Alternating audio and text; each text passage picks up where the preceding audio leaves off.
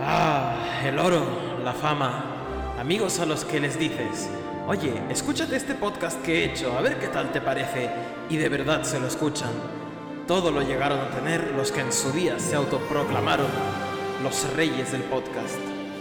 Pero no fue un camino de rosas.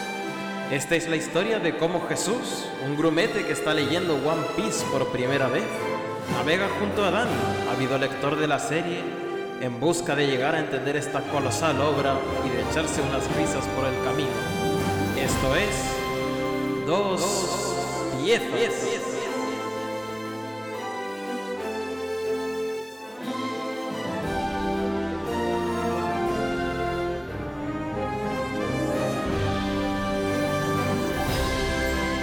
Muy buenos días, tardes o noches, piratos y piratas, piecitos y piecitas, tripulantes y tripulantas.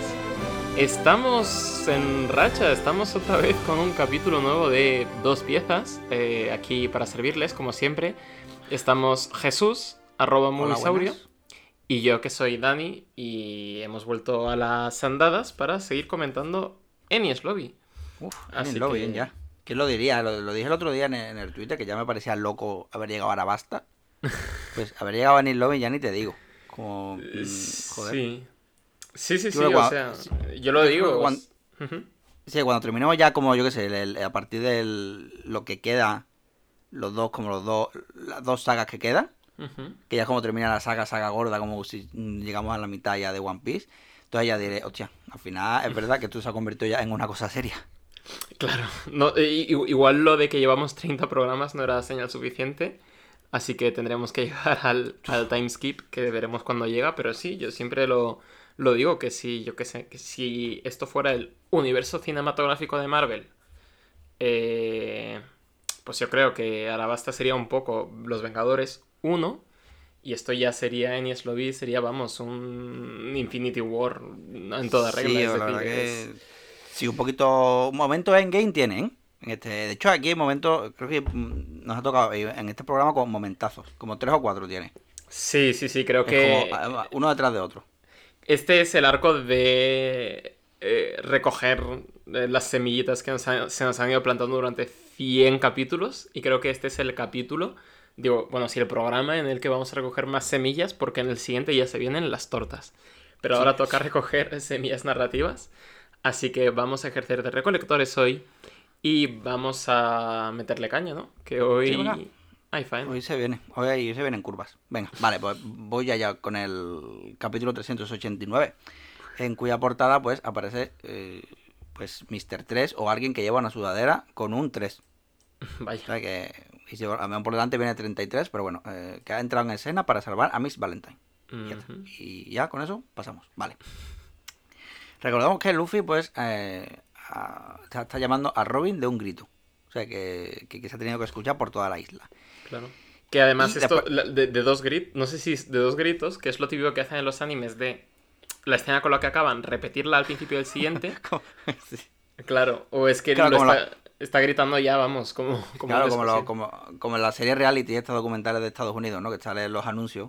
plan dice, claro. oh no, me has, me has visto. Eh, sale un fundido en negro y vuelven otra vez. Oh, no, me has visto, claro, porque es como rollo. Aquí tiene que haber la publicidad, pero aquí como claro, pero no, esas cosas por.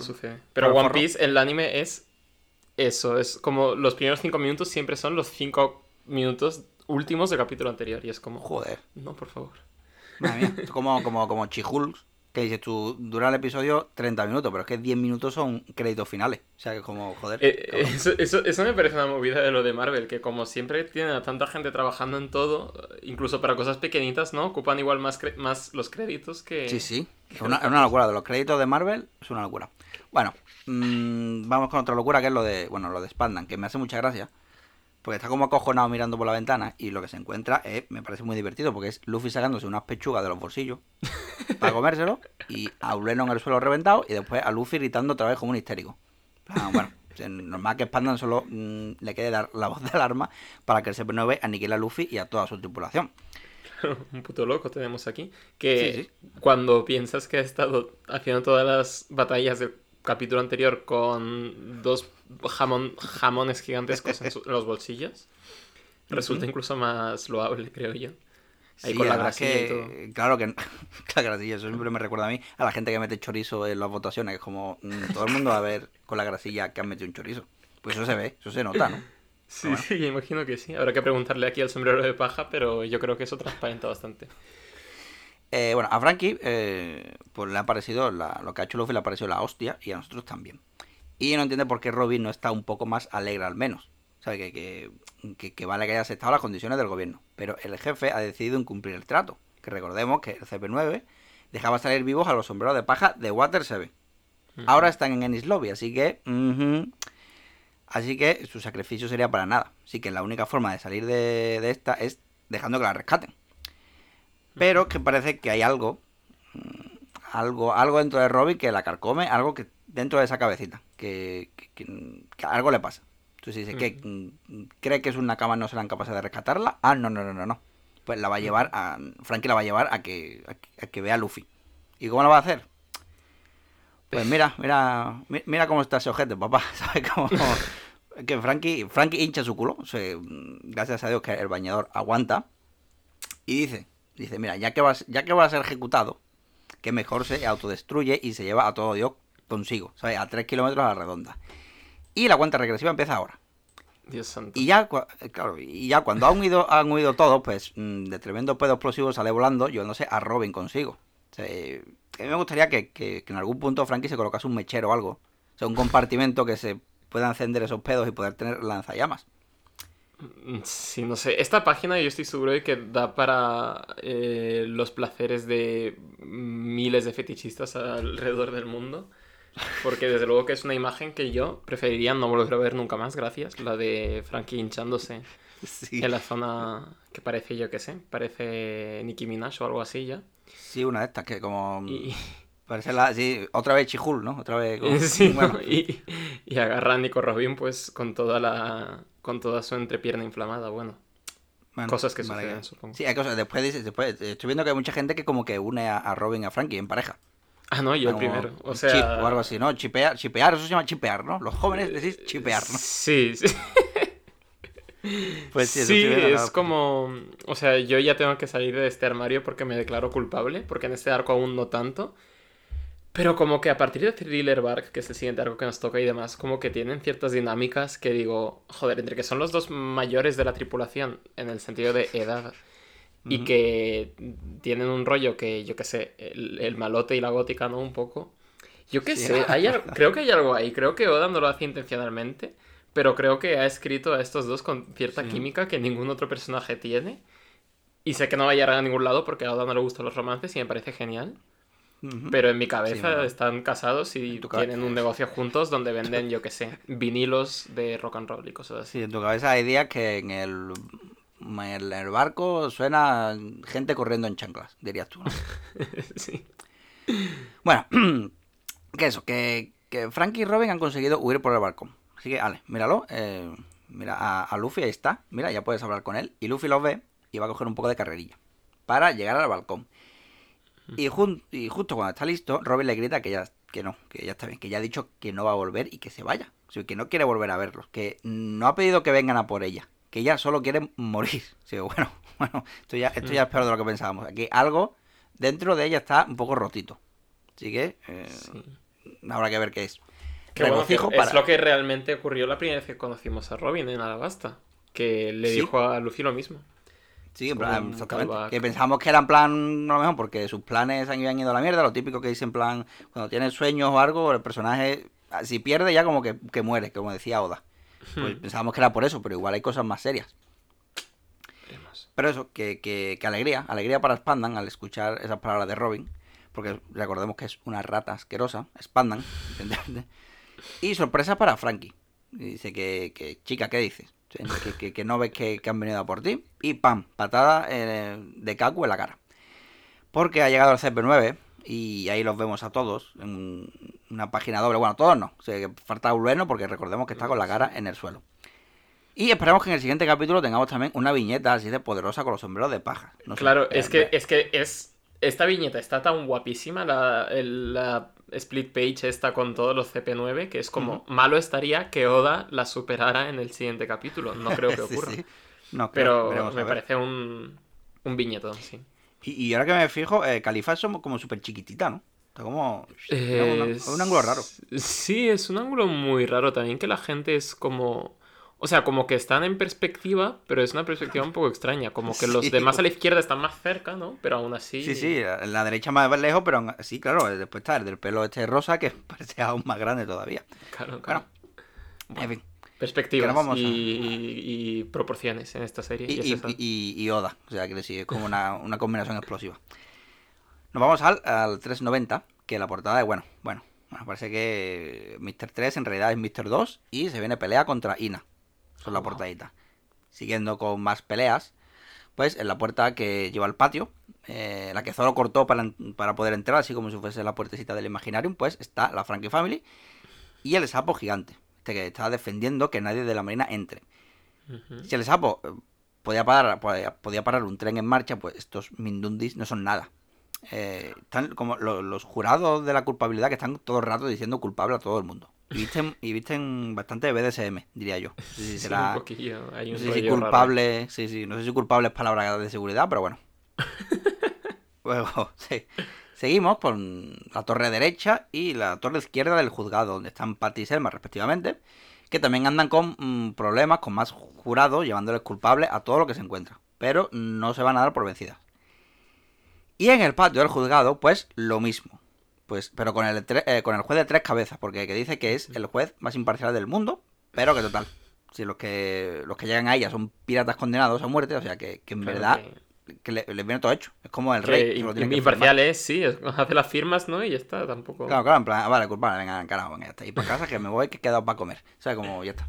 Y, nunca, y además dice que nunca, nunca ha habido una sola persona inocente de los que han ido allí. O sea, que, bueno, Claro, entonces el trabajo incluso de los que van de BDSM es un poco redundante, ¿no? En tanto que... sí, como para que no se olvide la gente. Eh, mira. Yo seguro que han estudiado una oposición y están ahí de por vida por no hacer nada. Joder, qué bien. Bueno, ahora, en el interior del juzgado, que, que, que hago obvio, quiero decir, yo lo he hecho muchas veces, que son estos momentos joda, de tanto personaje mm, pasando de una página a otra, de escena a escena. Es como, joder, si ya de por sí el arco este es clímax, pues esto, estos cortes así como que me dejan agotado. Bueno, hmm, y sale Zoro. Zoro que se ha perdido, dice. Puf, puf, pues mucho, mucho tardado. Dice que, dice que va hacia arriba. O sea, acabará en el sótano o algo, veremos a ver. Claro. Y Tengo que decir pa- para su... Quiero decir que el, techo parece un poco suelo. Es decir, que la decoración de este sitio yo entiendo que dé lugar a confusión. no descortemos que realmente están dando por el techo, que se ha perdido tanto que ya ha perdido eso. Bueno, y cerca andan Chopper y Nami, que se han encontrado con otro grandote acusador, que va a atacarlos, y Nami usa Chopper como si fuese un Pokémon, o sea, mandándolo a atacar. Pero algo de abajo los salva y por los colores que se llama Tatsumaki, el ataque y las páginas anteriores, creo que ya hay pistas de, de quién es. Y con esto volvemos a la, a la entrada del juzgado. El sapo, que por muy tanque que sea, pues también tiene su límite y no puede más. Ha sido golpeado muchísimo y, y cae, cae, cae en combate. Y menos mal que vienen los gigantes, como, como los Sens atacando a Isengard, pero en lugar de hobbits tienen a Pauli y compañía y a Sogeki, para sorpresa de todos, porque, porque no es normal conseguir que cambien de bando los gigantes, dicen, y además ir montado encima. O sea que es como, no sé quién estará debajo de la máscara de Sogeki, pero desde luego Claro. es un maquinote muy válido. O sea, están reviviendo pleitesía del rey de la, de la isla Sogeki. Están diciendo, vamos, sí. que esto ya es... Es una leyenda ya. Ojo, cuidado. y vamos con eh, Luffy y Robin. Que, que dice que Luffy que qué es esto de querer morirse. Que se acabó Robin. En cuando lleguemos al barco, voy a tirar todos tus discos de Lana del Rey.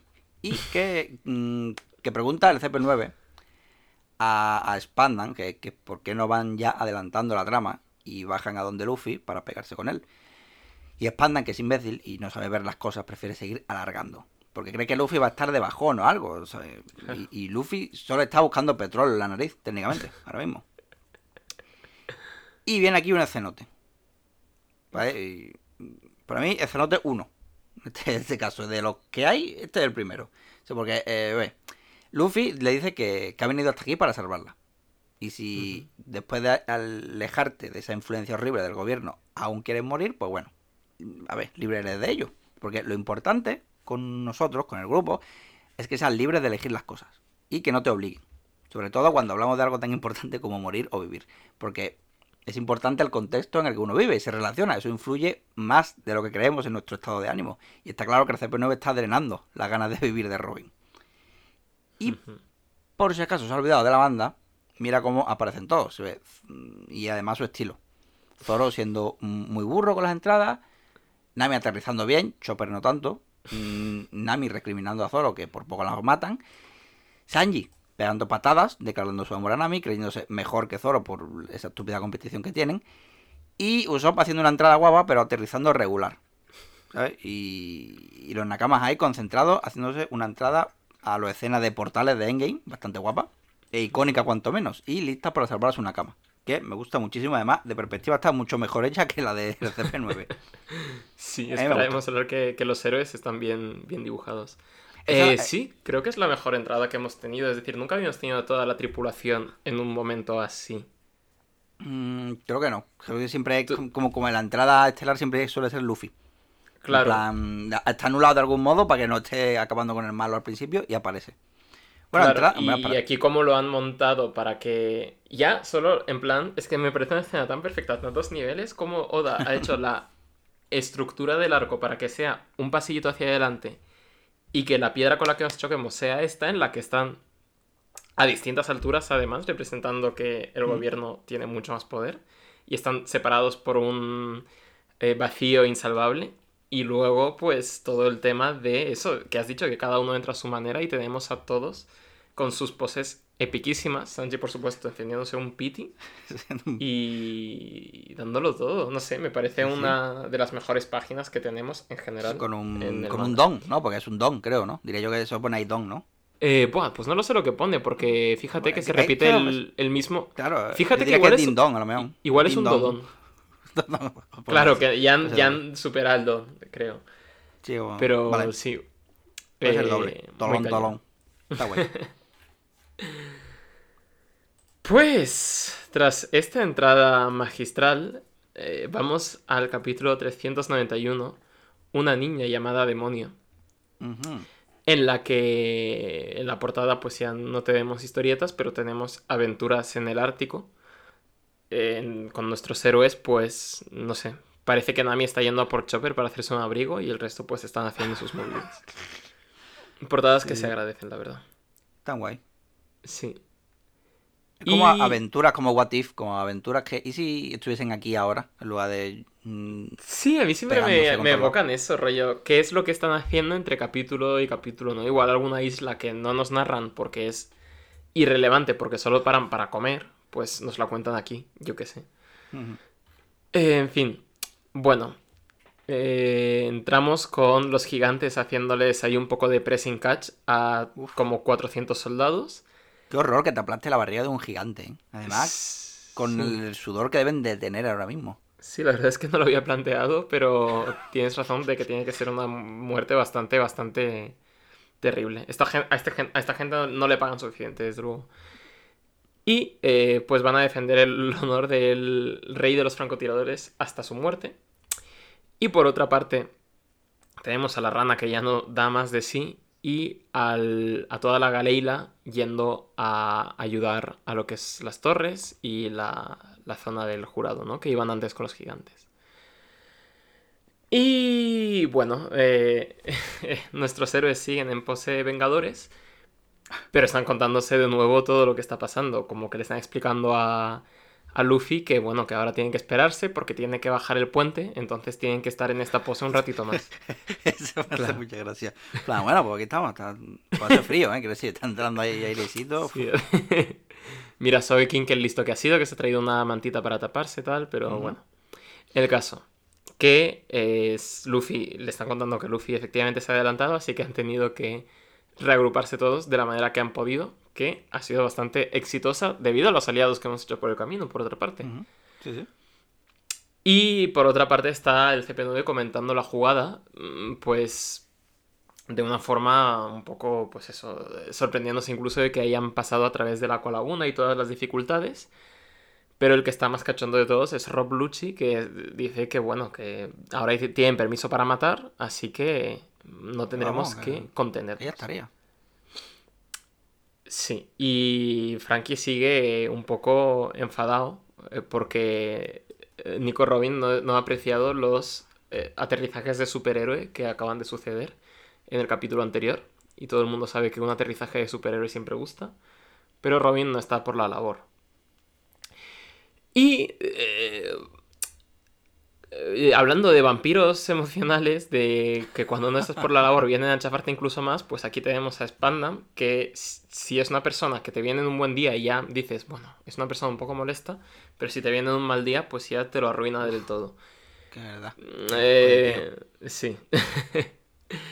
Así que, bueno, él está teniendo sus pensamientos, sus pensamientos de villano absoluto, como aquel de que el absolutismo es un pequeño precio a pagar por Mm. la justicia, o aquí que dice que lo más importante en mi vida es mi ascenso. Claro, y su vida, claro, lo más importante es mi vida también. O sea, ¿de quién habrá aprendido eso? claro. Mm. Mm, veremos. Y, y- y- y que le asciendan, ¿no? Para que le yo qué sé, para que le den un café más rico y por fin pueda tomarse una taza de café, no lo sé. Pero eh, se está mofando de los piratas con este poder simbólico que le ha otorgado el caracolófono dorado, que recordemos que tiene el poder de liberar la Buster Call, que es una maniobra militar en la que vienen 10 barcos de guerra junto a mm, no sé cuántos comandantes de la marina para básicamente eh, marcarse una Moab y aniquilar todo lo que haya a su alrededor. Mm, y bueno, y Spandam empieza a explicarnos que hace 20 años aquello fue, aquel ataque fue lo que aniquiló la tierra natal de Robin y que O'Hara desapareció de los mapas al, al año siguiente. Ya no, ya no figuraban, ¿no? En la, en la guía Repsol ya no aparecía O'Hara. El mapita este que puedes pedir de la Unión Europea, eh, Claro. eh, ya, ya no salía. Claro. Eh, y de esta información pues se están enterando los sombreros de paja a la vez. Y Luffy, fíjate que parece que está dándole al coco, que es algo como muy extraño en él. Aún así le da al coco con la... con el bocadillo de hablar, no con el de pensar, así que tampoco... Parece como que a lo mejor es que está rumiando, está en plan. Claro. Como, como tiene algo. Es como, yo creo que. eh, que es algo en plan, quiero decir algo, pero no tengo todavía los datos. Entonces tengo que esperar. Porque si no, ya Claro, habría dicho algo. Luffy tiene un momento de. de. bueno, ve las cosas muy claras y esto lo veremos con lo siguiente que hará en este arco. Pero una pena que lo siguiente que hará no lo veremos hasta dentro de unos cuantos capítulos.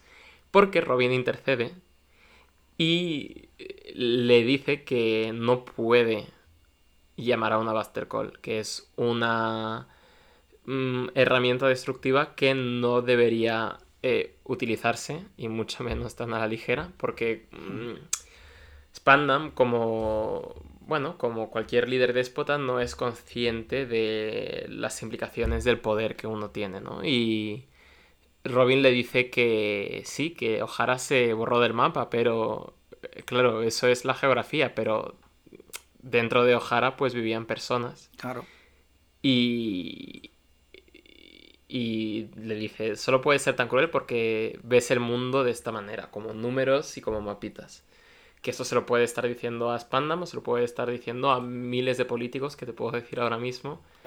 Que el hecho de que un poder déspota eh, al final, o un poder en el que no te implicas con la gente que está a tu poder o que está bajo tu protección en teoría, eh, da lugar a la deshumanización completa de tus súbditos, ¿no? Y Spandam, pues, sabe mucho de esto porque él, para él el poder es una quimera que alcanzar, que es un, este, esta cosa abstracta que tiene que alcanzar por todos los medios, pero no ve que eh, hay historias detrás de sus Claro. actos de, de destrucción, ¿no? Claro que destruir un, un lugar no es solo destruir el lugar, claro, lo que he dicho, es destruir eh, Y- a las personas que hay, los que viven ahí, las historias y demás. Correcto. Y hablando de historias, vamos a ver una pequeña, un pequeño relato sobre las historias, sobre cómo nos moldean y sobre cómo conocer el pasado es importante eh, para construir una mejor, un mejor mundo de cara al futuro, ¿no? Así que nos vamos a remontar 20 años, vamos a llenar nuestra otro tomo de viñetas negras, que ya las Bueno. llevaba viendo Nico Robin durante un buen tiempo, creo yo, por eso estaba tan de bajona. Pues ahora las vamos a ver todas. Y nos vamos a ir a un paraje nuevo, un paraje que no conocíamos, en este caso el West Blue, uno de los cuatro mares colindantes al Grand Line. Y nos vamos a ir a una isla llamada O'Hara, hogar de los famosos demonios de O'Hara, a los que nos hemos visto referidos alguna que otra vez. Y vemos que esta isla está presidida eh, por un árbol. Un árbol que mm, tiene pinta, desde luego, de ser más antiguo que la vida misma. Y tiene pinta de haber sido testigo de miles y miles de historias a lo largo de los años, ¿no? Me flipan los árboles, me flipan esto de los árboles milenarios y demás. Sí, aquí que lleven más años que, que hayan vivido tanto. Decir, que Claro hayan que- estado presentes, entre comillas, el- eh, cuando sucedían tantas cosas en la historia. Que Está en teoría, loco, a día de hoy, aún hay árboles que, Sí, ¿no? que en la época de ¿Cuál es el- Jesucristo y demás ya, ya los veían Sí. y decían, joder, mira qué árbol. Mira qué bueno, es madera buena. Qué buen Tocaba árbol. así. tal. O sea, es, muy posible que yo que sé, que mm, Judas s- meara en un árbol que tú ahora puedes ir a visitar, que está por Jordania o algo así. Es decir, esto me parece muy loco.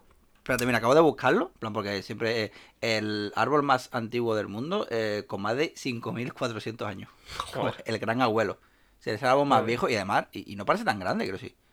Ostras. En plan, quiero decir. eh, ¿cuál es? Espérate, pues una foto, he visto una, una, una señora señalando. No parece tan no tan milenario como este, en plan, parece un árbol cualquiera que te encuentras. Que, que- que no es para tanto, ¿no? En plan, eh, Sí, sí, eso parece en plan. se lo tiene muy creído el abuelo milenario este. Sí, sí. Pues no sé, eh, la verdad. Eh, pero... Sí, en fin, árboles. No sé mucho de ellos, pero me fascinan. Y la que está sentada sobre el tronco de un árbol, bueno, el, el tocón de un árbol, mejor dicho, es una pequeñísima, chiquitísima eh, Nico Robin a la que le empiezan a tirar piedras otros niños mientras la llaman monstruo. Por friki, está leyendo. Está leyendo y además puede sacar brazos de donde sea, lo cual pues, bueno, es bastante revelador. Es, diría que la... mm, Bueno, La no es joven, la, ¿no? Bueno, con no es la años- persona más joven que vamos a usar una fruta del diablo, porque creo que Luffy se la tragó con 7 y Tony Vamos, Tony mira. Chopper se la tragó recién nacido. Pero la, ten- estaría en el top 3, desde luego. O Porque sea, con... la tripulación esta están los más jóvenes que han tenido que han tenido Hmm. poderes, básicamente. Sí, sí. Sí, sí. Y de hecho en este flashback no vemos de dónde sale esta fruta del diablo. Eh, esto es curioso también. Pero bueno. En fin, que tiene 8 años y es el ser humano más adorable que ha dibujado Eiichiro Oda en su vida. Yo no sé. Me han- Es ver a Nico Robin chiquita y pensar en quién puede haberle hecho daño y me entran ganas de llorar tremendas. Porque tiene... entra ira, homicida. No, llorar, entra ganas de pegarle un puñetazo. a alguien. Sí, también, pero no sé, es tan chiquita y además eh, me gusta tanto cómo se ve su personalidad ya desde pequeña, que es una niña así callada. No es como Luffy, que es un niño que se la pasaba dando por culo todo el día. Eh, de bares, los bares del pueblo siempre. Claro, esta es una niña que está ahí con sus libritos, con sus cosas, bueno. Y vemos que su vida es un putísimo infierno. Vemos eh, montaje de huerfanita mm, que que casi sería cliché, ¿no? De esto de que vea a gente con sus familias, a niños pasarlo bien, a niños recibiendo, yo que sé, regalos y cosas. No típico, ¿no? Y, Típico de familia bien, de ahí, de... Después lo mismo conoce sus historias y no son tan felices, pero ella siempre lo romantiza un poco. Hmm. Sí, sí. Así que está, pues, ello, eso, ella sola en su casa, vive con unos... eh, ¿Te has fijado, Un- ¿te has fijado con un atardecer? Porque los atardeceres son súper tristes. Sí, Toda la escena de... ¿Ves? Sí, dicho. ¿Por qué te correcto. Hace tiempo que no teníamos un atardecer en One Piece, bien visto. Porque todos los atardeceres son tristes. Pero son desde, bonitos. Desde, Waters- desde la pelea de Luffy y Usopp, de hecho, que no teníamos un atardecer. ¿Ves? Así que sí, sí. Y bueno, esta niña vuelve a su casa, que en la que no hay nadie, porque vive con dos señores muy, muy, muy malos. Mira qué bigote tan de malo tiene este señor. Seguro que se lo, se lo toca en plan. se ríe así. Sí, seguro que vive pues eso debajo de las escaleras y tiene, tiene que hacer todas las tareas de la casa y demás. Sí, sí, Y es le- que dice de todo, en plan, cuando termine de cenar, eh, limpia, lava los platos, la colada, no sé qué, en plan, coño. Después me pintas la valla y me alicatas el baño, le falta de sí, cabrón. Sí, y le dicen, toma mermelada, pero tampoco comas mucho. No vaya a ser que seas feliz durante un momento. Eso. Así que bueno. Y, y, y seguro que ella mm, lo hace. Quiero decir, en plan, mm, acata las órdenes. Sí, sí, sí. De hecho, me... Ay, es que no sé, me parece tan adorable como dibuja a, a Nico Robin de chiquita y comiéndose su sándwich con sus mofletes de, de hámster. Y, y eso que es, lo hace todo con una parsimonia muy... Como que está acostumbrada ya hasta que rompe a llorar en, eh, mientras friega el suelo y demás. Porque un día duro pesa, ¿no? Y sobre todo si, si no tienes nadie con quien compartirlo. Claro, Pero vemos... Además, lo peor de todo es que lava, los- lava los platos de toda la familia, no lava los suyos, me acabo de dar cuenta. Porque tenéis un Sí, montón sí. para limpiar. Qué cabrones. Claro. No me cago, también es verdad que teniendo tantas manos, en plan, mira, Claro, se tener una sirvienta explotada infantil en tu casa, ya que sea una persona que puede usar muchas manos. Que menos. Y además gratis. Y vemos que después de acabar con todas las tareas, pues va a dirigirse al árbol que corona este, esta isla, que hace las veces de centro de arqueología. Recordemos que Robin es la arqueóloga del grupo. Mm. Y vemos ya más de cerca este árbol que tiene como hendiduras, tiene... Básicamente se ha... Durante los años, no sabemos cuántos, se ha ido pues terraformando de alguna forma para eh, admitir vida en su interior y para albergar pues los conocimientos que tienen estos arqueólogos. Que Qué chulo. tienen... Tiene que estar chulo eso. Tiene que ser tranquilo ir allí. Plan, nos vimos después de muchos Sí. bichos, pero seguro que se está tranquilito un rato. Hasta que te Sí, das sí, cuenta. sí. Es decir, que además que para la isla tan chiquita que tiene, es decir, el ratio de mun- municipio pequeño a biblioteca municipal chulísima, creo que lo gana Ojara de lejos. sí, es verdad. Eh, así que sí. Y vaya, pues va a devolver los libros y parece que han apagado todas las luces para hacerle una fiesta sorpresa porque sus amigos, su familia encontrada en este caso, son los arqueólogos de Ojara, que son este grupo Mm. de fricazos que se reúnen todas las tardes, pues, a hablar de, arqueología y demás descubrimientos. Así es que su verdadera familia. Sí, sí, sí, la familia encontrada y la que es una un tema muy de, de One Piece, ¿no? Que al final Mm. Familias de sangre no, hem- Eh, no hemos visto prácticamente. Es decir, Usopp tenía a su madre y a su padre, pero más allá de eso, los sombreros de paja siempre han sido Es verdad. Es verdad, gente... mucha historia, no hay, na- na- no hay. De hecho, sí, es verdad, no, no hay. Joder, Estoy- es que estaba, mientras estoy estaba viendo, no hay, no he estado pensando, estaba como, como con toda la cabeza, ha venido imágenes de todos los nakamas, no hay, no hay, no hay, no es verdad, no hay. Lo que sí hay Entonces- un nota ahí con el número 18. De verdad no hay nadie en todo el fandom de One Piece que se haya puesto a mirar qué significan los números. Si tiene algún significado. no sé. Eh, no sé, igual este... Es que no eh, quiero echó la coger- no- solicitud para apuntarse a los Baroque Works, no le cogieron y dijo, pues me hago arqueólogo. No sé. ¿Qué coño?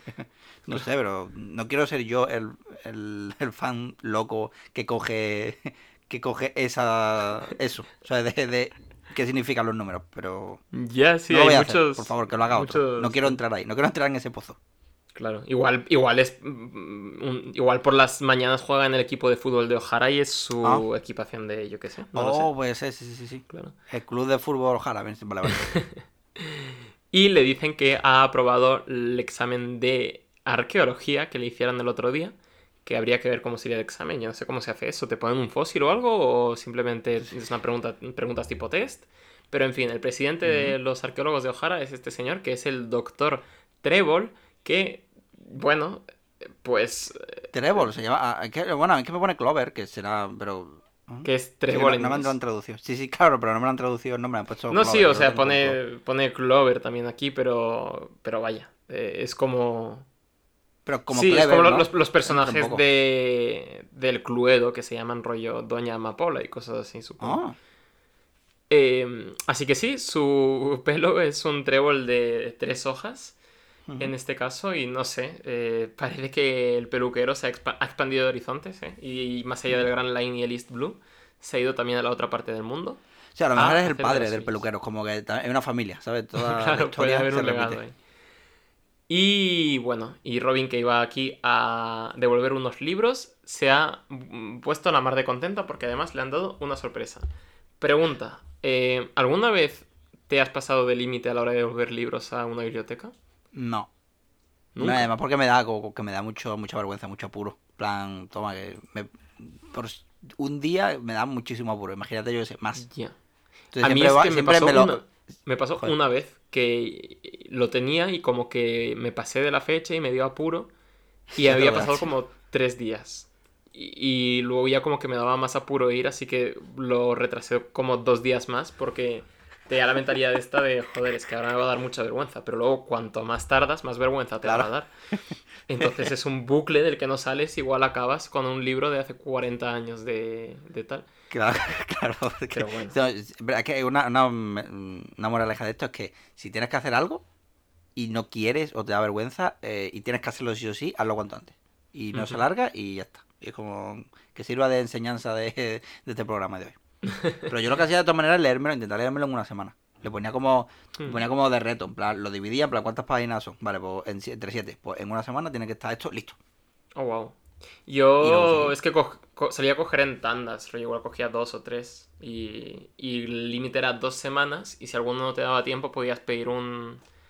un bueno, una prórroga de otras dos semanas. Entonces, No, claro, sí. Tal. Que te iba a decir, te iba a decir dos semanas y te iba a decir yo, en la mía son 15 días y luego he pensado, capullo. Son dos semanas. Claro, igual tal. Pero bueno, vayamos al capítulo 392. Bueno, en la portada siguen peleándose Mr. 2,5 contra, contra Hina, que tiene unos poderes de, de fruta del diablo a la mar de Kinkis, que básicamente hace jaulas con su cuerpo en general. Bueno, y con lo que toca, ¿no? Porque eso es ropa. Que si lo con la ropa. Sí, técnicamente sí. Eh, Curioso, Claro. cuanto menos. Poderes locos, aquí los que queráis. Los están de oferta. Pero bueno, le dan ya la chapita de, de intelectual a Robin, de arqueóloga. Y le va a dar la chapa de lo que significa ser un arqueólogo y de, y de el conocimiento y el pasado, lo importante que es, ¿no? Que este árbol tiene 5.000 años. Ojo, tiene Joder. casi tantos años como, como el que dijiste, ¿no? Solo que este es más grande. Como. Ah, sí, es verdad. Claro. Me estaba porque estaba pensando en 5.000 de lo que dijiste de algo, pero de, estaba buscando en cronología de One Piece. Digo, tanto. Creo que no hemos llegado tan lejos. No, no, a tanto no hemos llegado. desde Bueno, luego. Arabasta no era, ¿no? ¿Cuánto era Arabasta? No, eh, No. prrr, más de mil seguro, pero no lo sé. Yo no sea, me acuerdo, joder. Claro. O sea, de Al Arabasta. final es te- verdad que me voy a tener que hacer yo un Excel o algo con las historias. Sí, sí, de Arabasta lo que sabemos es que de las. O sea, fueron eh, la única familia real que no se fue a vivir al. al Mary Joyce, o como se diga, que es donde viven todos los. Ah, del gobierno mundial. Y los reyes de Arabasta hace 800 años fueron la única familia real que dijo: No, nosotros vamos a vivir con nuestra gente. Eso, nos quedamos aquí. Que allí en Sí. Marillo está el alquiler, está muerto. Correcto. Y bueno, esto básicamente se ve que es la biblioteca de Alejandría. Ahí, el ser- servidor principal de la Wikipedia de One Piece. correcto. Ten- es el, el lugar más grande y más antiguo de conocimiento humano en general de todo el mundo. Y es un punto de peregrinación para arqueólogos de todo el mundo. Porque, bueno, pues es una forma de conocer el pasado. Eh, también curioso el, el globo este que tienen aquí. Porque vemos que tiene como muchas lunas este mundo. O sea, Cierto. Incluso dentro de la, incluso en la propia una luna tiene un- otra lunita, que no sé cómo se llama, no sé cómo se llama eso, si también se llama luna o, o luna segunda, no sé. no sé. Lo, lo- lo único que sabemos es que la última vez que vimos a, al dios Enel se estaba dirigiendo hacia un lugar que él llamaba Verth, que realmente era la luna. Pero claro, ¿cuál de estas? Mm. Bueno, Bueno, es verdad. Y a lo mejor solamente se puede ver una y las Claro. otras están en los otros mares. Pero te digo en plan al otro lado, Ah, plan, por eso no, no se puede ver, digo yo. Ok, puede ser, puede ser, porque claramente en el mapamundi este se ve lo que es la Red Line, que es por donde se entra al Grand Line, es donde está el Labun y todo esto, que es la línea esta eh, vertical que cruza. Hmm. Y luego lo otro ya son islitas y eso de en medio pues era Grand Line. Pero vaya, mm, no sé, no ubico muy bien la geografía de esto. En fin, que le dice todo, todo el rollo y le dice, bueno, niña, ¿tú qué quieres hacer ahora con la arqueología? ¿Quieres, no sé, quieres cavar fósiles de dinosaurios? Te aquí el, el kit y te vas ahí a buscar fósiles y full Animal Crossing. O si prefieres, yo qué sé, buscar ruinas de casas de Ojara, como si fuera Water 7 y había casas debajo y demás, pues tú te damos aquí unas cositas y las buscas. Venga, a entretenerte. Venga, y entonces levanta mierda por ahí. Nico Robin le dice, mira doctor, yo lo que quiero es revelar la, eh, el misterio del eh, siglo vacío.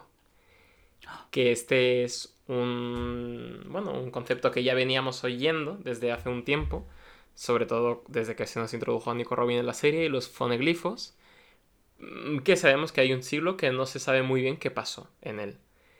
Y ahora vemos que además pues es tan tabú que incluso los arqueólogos dicen, loca, no te flipes, que esto está prohibido del todo, de esto no se habla. Y el siglo vacío, por algo va- está vacío, no, no removamos. Y de hecho el doctor Clover flipa porque también sabe lo que son los foneglifos, la niña. Claro. Claro, claro, La primera regla del club de lectura de Fonegrifo es que nadie habla del club de lectura de Fonegrifo. Claro, y se nos revela que esta gente estaba estudiando los foneglifos en el sótano eh, por la noche, pues ahí todo encerrados. Que esto es como, bueno, yo respeto los hobbies que se hacen así en sótanos por la noche, como jugar a juegos de rol, que es casi tan, tan, tan nerd como ponerte a leer foneglifos con tus amigos de arqueólogos. Pero bueno, el caso es que Nico Robin ya estaba oteando esto y estaba espiándoles un poquito, pero como no la dejaban entrar, pues dice, me voy a hacer arqueóloga y quiero ayudaros en vuestra mm, investigación. Y eh, el doctor Clover le dice que, vale, que ya ha aprobado el examen de arqueóloga, pero que sigue siendo una niña. Le reconoce que ellos llevan investigando ya un tiempo el siglo vacío, pero que no pueden permitir que ella esté involucrada en eso porque, porque es una cosa muy peligrosa y prefieren que esté segura, que además es una niña, sería bastante irresponsable dejarla, dejarla ahí. Ellos ya se han sacrificado y no pueden dar la vuelta atrás, pero le prohíben eh, entrar al árbol para seguir investigando, básicamente. O sea que tan rápido se lo han dado, se lo han quitado el carne. Ah. Que bueno, que luego tras que se vaya tras la partida de Nico Robin, que se va corriendo y llorando porque no le ha salido nada bien hoy, porque una fiesta sorpresa que le dan y luego le dan una bofetada en la cara, que, claro, Pero bueno. claro. Y la una arqueóloga, colega del doctor Clover, del doctor, el doctor Clover le dice, parece que la niña está siguiendo los pasos de su madre. Y el doctor Clover, que está bastante alicaído, está preocupado. mm, Este arranque de, de ira fue más cosa de proteger a la niña, ¿no? Que otra cosa. Eh, pues mm, revelan que también la madre de Nico Robin, Nico Olvia, Ujú. Esta 6-0, bellísima ¿eh? mujer Poca de broma, plateado. Mínimo 6-0, ¿eh? Poca broma. Sí, sí. Ahí está. Em, ha sido capturado por la Marina. Y Nico Robin, al día siguiente ya aparece, está paseando por la playa de Ojara cuando ve a un gigante varado. Un el- señor. El corto este de Netflix, ¿no? El de que hay un cadáver gigante en la playa. El de Ah, Robot el Love de and Death. ro- los robots. Ujú. Sí, no, había No, un no- corto. no sí. lo vi, es que la última temporada no la vi al final. Pero. Ah, pues hay, un corto que, que de hecho, que sale un cadáver de un gigante en la playa, sin más. Hostia. Y... Pero es un gigante es gigante, tipo raza Es, fan- fantástica gigante. es un- un- una persona gigante. Lo, que es, eh, lo que puede entrar, sí, pues puede ser un gigante, evidentemente, pero es muy grande y está ahí varado, cadáver, en la playa. Bueno, pues aquí también tenemos a un señor gigante varado que tiene un sombrero de cowboy. Eh, quizá sea la principal influencia estilística de Robin a la hora de, de llevar su sombrero de cowgirl en el futuro. No lo sé, ya lo veremos. Eh, me sigue sabiendo fatal que perdiera el sombrero de- perdiéramos el sombrero de, de vaquera por ahí, pero bueno, en fin, Bueno, a lo mejor vuelve algún día. en forma de chapa. ¿crees que se lo quitó? A lo menos se lo ha quitado Luffy. Plan, aquí solamente uno puede llevar sombrero. Claro, en plan, somos la tripulación del sombrero de paja, no somos la tripulación de los sombreros aleatorios. de, va- de vaqueros, por ejemplo. Sombreros de vaquero. Eh, y tiene un intercambio muy chulo que no tiene e- ella y el gigante, en la que el gigante le pide agua y Robin piensa que le está pidiendo un, un gusano, que es un juego de palabras que no se puede traducir muy bien del japonés. Pero bueno, eh, resulta de lo más adorable. Y el gigante, claro, se lo lleva al río y, claro, bebe agua a bocajarro. Si es que es un gigante, tampoco tiene mucho, mucho misterio. Pero bueno, eh, empiezan a hablar porque. Porque, bueno, dice. mm, voy a quedarme aquí porque aún me he hecho pupa en la pierna y estoy un poquito convaleciente, pero cuando esté un poco mejor, pues me hago una lanchita y me voy por ahí. Y Robin está, pues. Es que no sé, me recuerda mucho a. Ahora que vivo con un gato, a cómo reaccionan los gatos ante estímulos externos, que están como mirando desde una cercanía segura, con los ojos clavados en lo que sea que están mirando y una. eh, y un semblante totalmente serio, de que en plan están ahí observando, Es verdad. pero tampoco están una- especialmente. Sí, sí, como una, como una imagen de indiferencia, que sí. Siempre está como indiferente. Sí, sí, sí, Sí, con sí. los bracitos ahí cruzados y demás. Pero bueno, y el gigante le empieza a contar. Le dicen, mira, yo no soy como los de los de Elbaf, eh, que los gigantes somos de... que podemos ser de muchas partes, tal, que no sé qué, que esos son un poco, un poco brutos. Que yo eh, ya imagino que entre la sociedad gigante se contarán chistes de Elbaf como si fueran chistes de Lepe, ¿no? Un poco. Dele, pero... Claro, ent- entonces él dice, no, oye, que no, que no tal. Entonces le, le pide también, por favor, que no le cuente a nadie sobre que está ahí, que bueno, tiene que estar sentadito de todas formas porque es un gigante y se le ve fácil. Pero bueno, Robin le dice que no va a contárselo a nadie porque le da bastante igual la vida de este señor. Como Al- has visto su cara, sí, Claro. que me resultas indiferente. A lo que el tipo empieza a partirse la polla eh, con una de estas risas icónicas. Eh, One Piece todos los personajes tienen una risa icónica. Mm. Eh, y es como uno de los puntos eh, clave de la serie, ¿no? El hecho de, pues desde Luffy que se ríe como haciendo shi shi shi shi shi hasta em, Spandam que tiene una risa que ya ni la recuerdo porque seguro que da bastante asco. Pero bueno, la... Bueno, tengo ahora en mente una, pero es que de un arco siguiente o por ahí. Ah, bueno, sí. Es fos, fos, fos, fos, fos. Que lo tengo ahí en mente ahora. es bastante repugnante, sí. Eh, y este señor se ríe diciendo DR shi shi shi shi shi, DR shi shi shi shi shi. Pero, pero ese me cuadra, como... ¿Qué me cuadra? Sí, plan, sí, sí, tipo o sea, quieras que no, eh, cada cual con su, con su rollo. Pero bueno, a Robin le hace mucha risa que tenga una risa tan, tan estúpida. El Sí, porque a. Robin, Robin siempre sonríe cuando está rodeado de raritos. Sí, De, de, lo- de los sombreros de paja se ríe cuando recuerda a lo rodeado de idiotas que está.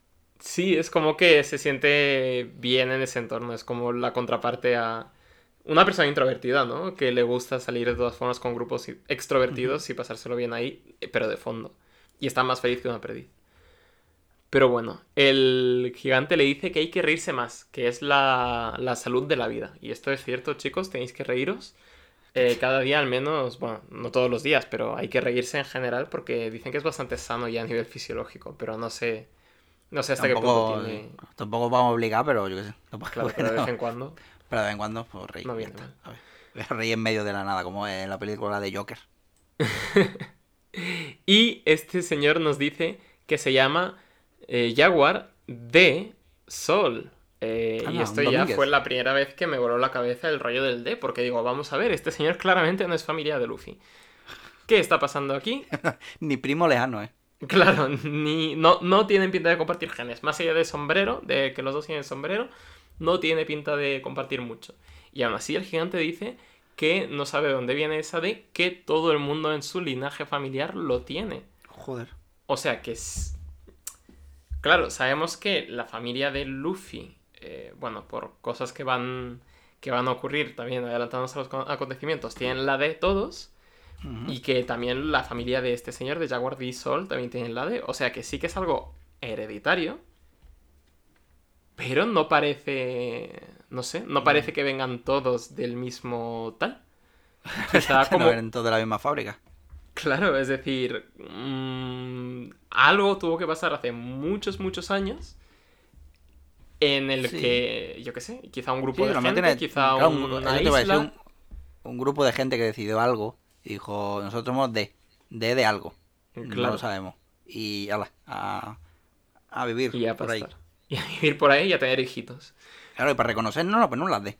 Pues yo Claro. eso es algo que hago mm, en el, en el Fallout Shelter, que es un videojuego de tener tu propio búnker De, de- de la saga Fallout.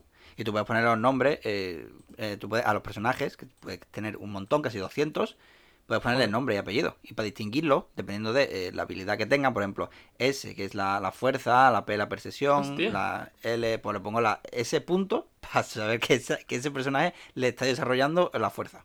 Pero vamos, esto es pura eugenesia. Esto ya es Sí. chungo, ¿eh? En plan, es como que Sí, les pones sí. su nombre de serie. Y a circular. Mm. Y los unos para que tengan niños y para que sea eso, esos genes se perpetúen, en plan, ya que le subió al nivel 10 algo, pues por lo menos que me, que, que me dé algo. Joder, a tope con el Fallout. Y eh, la cuarta noche, después de que llegara el gigante, vemos que llega un barco de la marina. Y alguien se está acercando por el agua. Pero bueno. Hasta ahí. Eh, luego vemos a los mm, padres adoptivos de Nico Robin que están muy enfadados porque Robin les ha robado el pan y la mermelada. eh, y me parece súper mono que Robin haya tenido el detalle de darle un trocito de pan a Jaguar, al gigante, cuando se nos revela que el tío había cazado como un pez de varias decenas de metros la noche anterior. Pero bueno, el trozo Claro, de pan se lo come por un- educación. Un, arrolito. Pues un arrolito chiquito. Sí, sí. Y Nico Robin pues está ahí que ya ha convertido en rutina ir a visitar a Jaguar y hablar de sus movidas ahí al lado de la playa mientras se come su bocata de mermelada, que es la forma más caótica que he visto de hacerse un bocata, que es no abrir el pan y ponerse la mermelada por encima. Es verdad. Claro que, Sí, qué bueno, que va, claro, lo típico es abrirlo y tener. Bueno, claro. Eh, y bueno, y Jaguar ya empieza a, a tener un poco más de compasión por esta niña porque ya tienen un poco más de confianza y le empieza a contar que no tiene amigos, que su madre está por ahí en el mar pero que por trabajo no puede venir y que los niños del pueblo no juegan con ella porque mira esto y empieza a sacar brazos de, de, bueno, del brazo de brazo de del Jaguar. brazo. y Igor le dice, oye, ¿a que eres una... Que te, que te has comido fruta del diablo? Pues no pasa nada, si yo vengo al Grand Line, aquí nos la... Aquí, vamos, las reparten con el almuerzo. Según qué isla te dan oferta de tostada con fruta del diablo y café por 3.90, no pasa nada. Eh, entonces, pues, eh, Robin ve que Alien por fin acepta su rareza. Y mientras tanto, Jaguar se está construyendo su eh, lancha y le dice que mm, reírse está bien porque eh, si te ríes estarás contenta, ¿no? Como que le da un valor terapéutico ya al propio hecho de reírse, aunque sea Claro, en situaciones difíciles. Sí, también es verdad que un poco de si estás triste no lo estés, también te digo. Pero bueno, un poco, Sí, un. Eh, o, o incluso a ti no te gustaba todo el rollo de la psicología conductista y todo esto. El Sí. hecho de que lo que tú haces como que... No sé cómo va muy bien, eres tú el experto, pero vaya. Ni sé muy bien por dónde vas tú tampoco ahora mismo. Pero es el hecho de que tú si estás mal, no, no es que no estés mal, pero hagas Bueno, cosas contexto, activamente para estar bien. ¿no?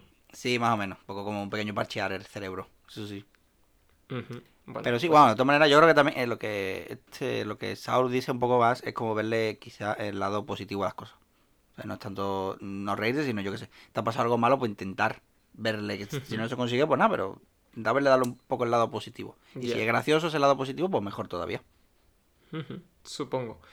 Y vemos que se acerca el CP9 a la isla porque han tenido un informe de la isla y están enfadados porque han tenido que venir hasta el eh, West Blue, pero bueno, el jefe del CP9 hace 20 años era un señor llamado Spandine, me imagino si Mm. es el, el padre de Alien o qué. Pero bueno. Veremos a ver. Eh, la alarma suena en el árbol del conocimiento y Robin por fin ha aprendido a reírse y no tener cara de niña seria todo el rato junto a su amigo el gigante Jaguar. Pero me hace gracia porque se ríe el gigante como, pero con la cara triste. Claro. Parece estar- joder, se está obligando. Sí, sí. Pues nada, vamos ya para el 339, ¿no? ¿Qué es? eh, a ver, a ver. que Saul aquí ya ha terminado la balsa. Se talando árboles y con unas cuerdas, pues, en una mesa de crafteo, se ha hecho su balsita. Cosa que pone un poquito triste a, a Chiqui Robin, porque eh, se ve que ha encontrado, un, o sea, ha encontrado un amigo en el gigante y no quiere que se vaya. Y, y Saul también, porque dice que, bueno, mm, aún le queda hacerse una bandera pequeñita en la balsa, así que mm, no se irá todavía. Mm. ¿Qué A más? Robin, a Robin también le gustaría ir al, a ir al mar. Y, y lo hará cuando vuelva su madre, que anda fuera ocupada con investigaciones arqueológicas. Y cuenta que ella ha estudiado para eso y que por fin es arqueóloga. Que, y más cosas sobre Robin, que no recuerda la cara de su madre, quiere conocerla y que se, eh, que se va de la lengua mucho más de chica, porque en nada ya le está contando lo del siglo vacío, que 100 años de historia están vacíos de información y que cuando se- eh, que aunque sea un delito, pues mm, su madre ha viajado por el mundo para, para ello. Y Saul, pues empieza a unir puntos, ¿sabes? Atacabos y se le vienen las sospechas. Plan, oye, mm, ¿y tu madre cómo decía que se llamaba? Mm, Olvia. Hostia, y esta isla no será Ojara, ¿no? Pues, sí, hostia, me cago en mi calavera. O sea, yo no debería estar aquí. Que viene la marina, sí que, que, va a acabar con todos los eruditos de la isla. Así que tú mm, no digas que eres erudita. O en plan, di que no sabes leer. Que prefieres escuchar un resumen de historias en un podcast y ya está. Y ve al pueblo y asegúrate que esté todo bien, mm, que lo mismo hasta llega tu madre. Eso yo me suena esto como desesperado a que se vaya. Plan, que, que llegado tu madre, que está allí tu madre.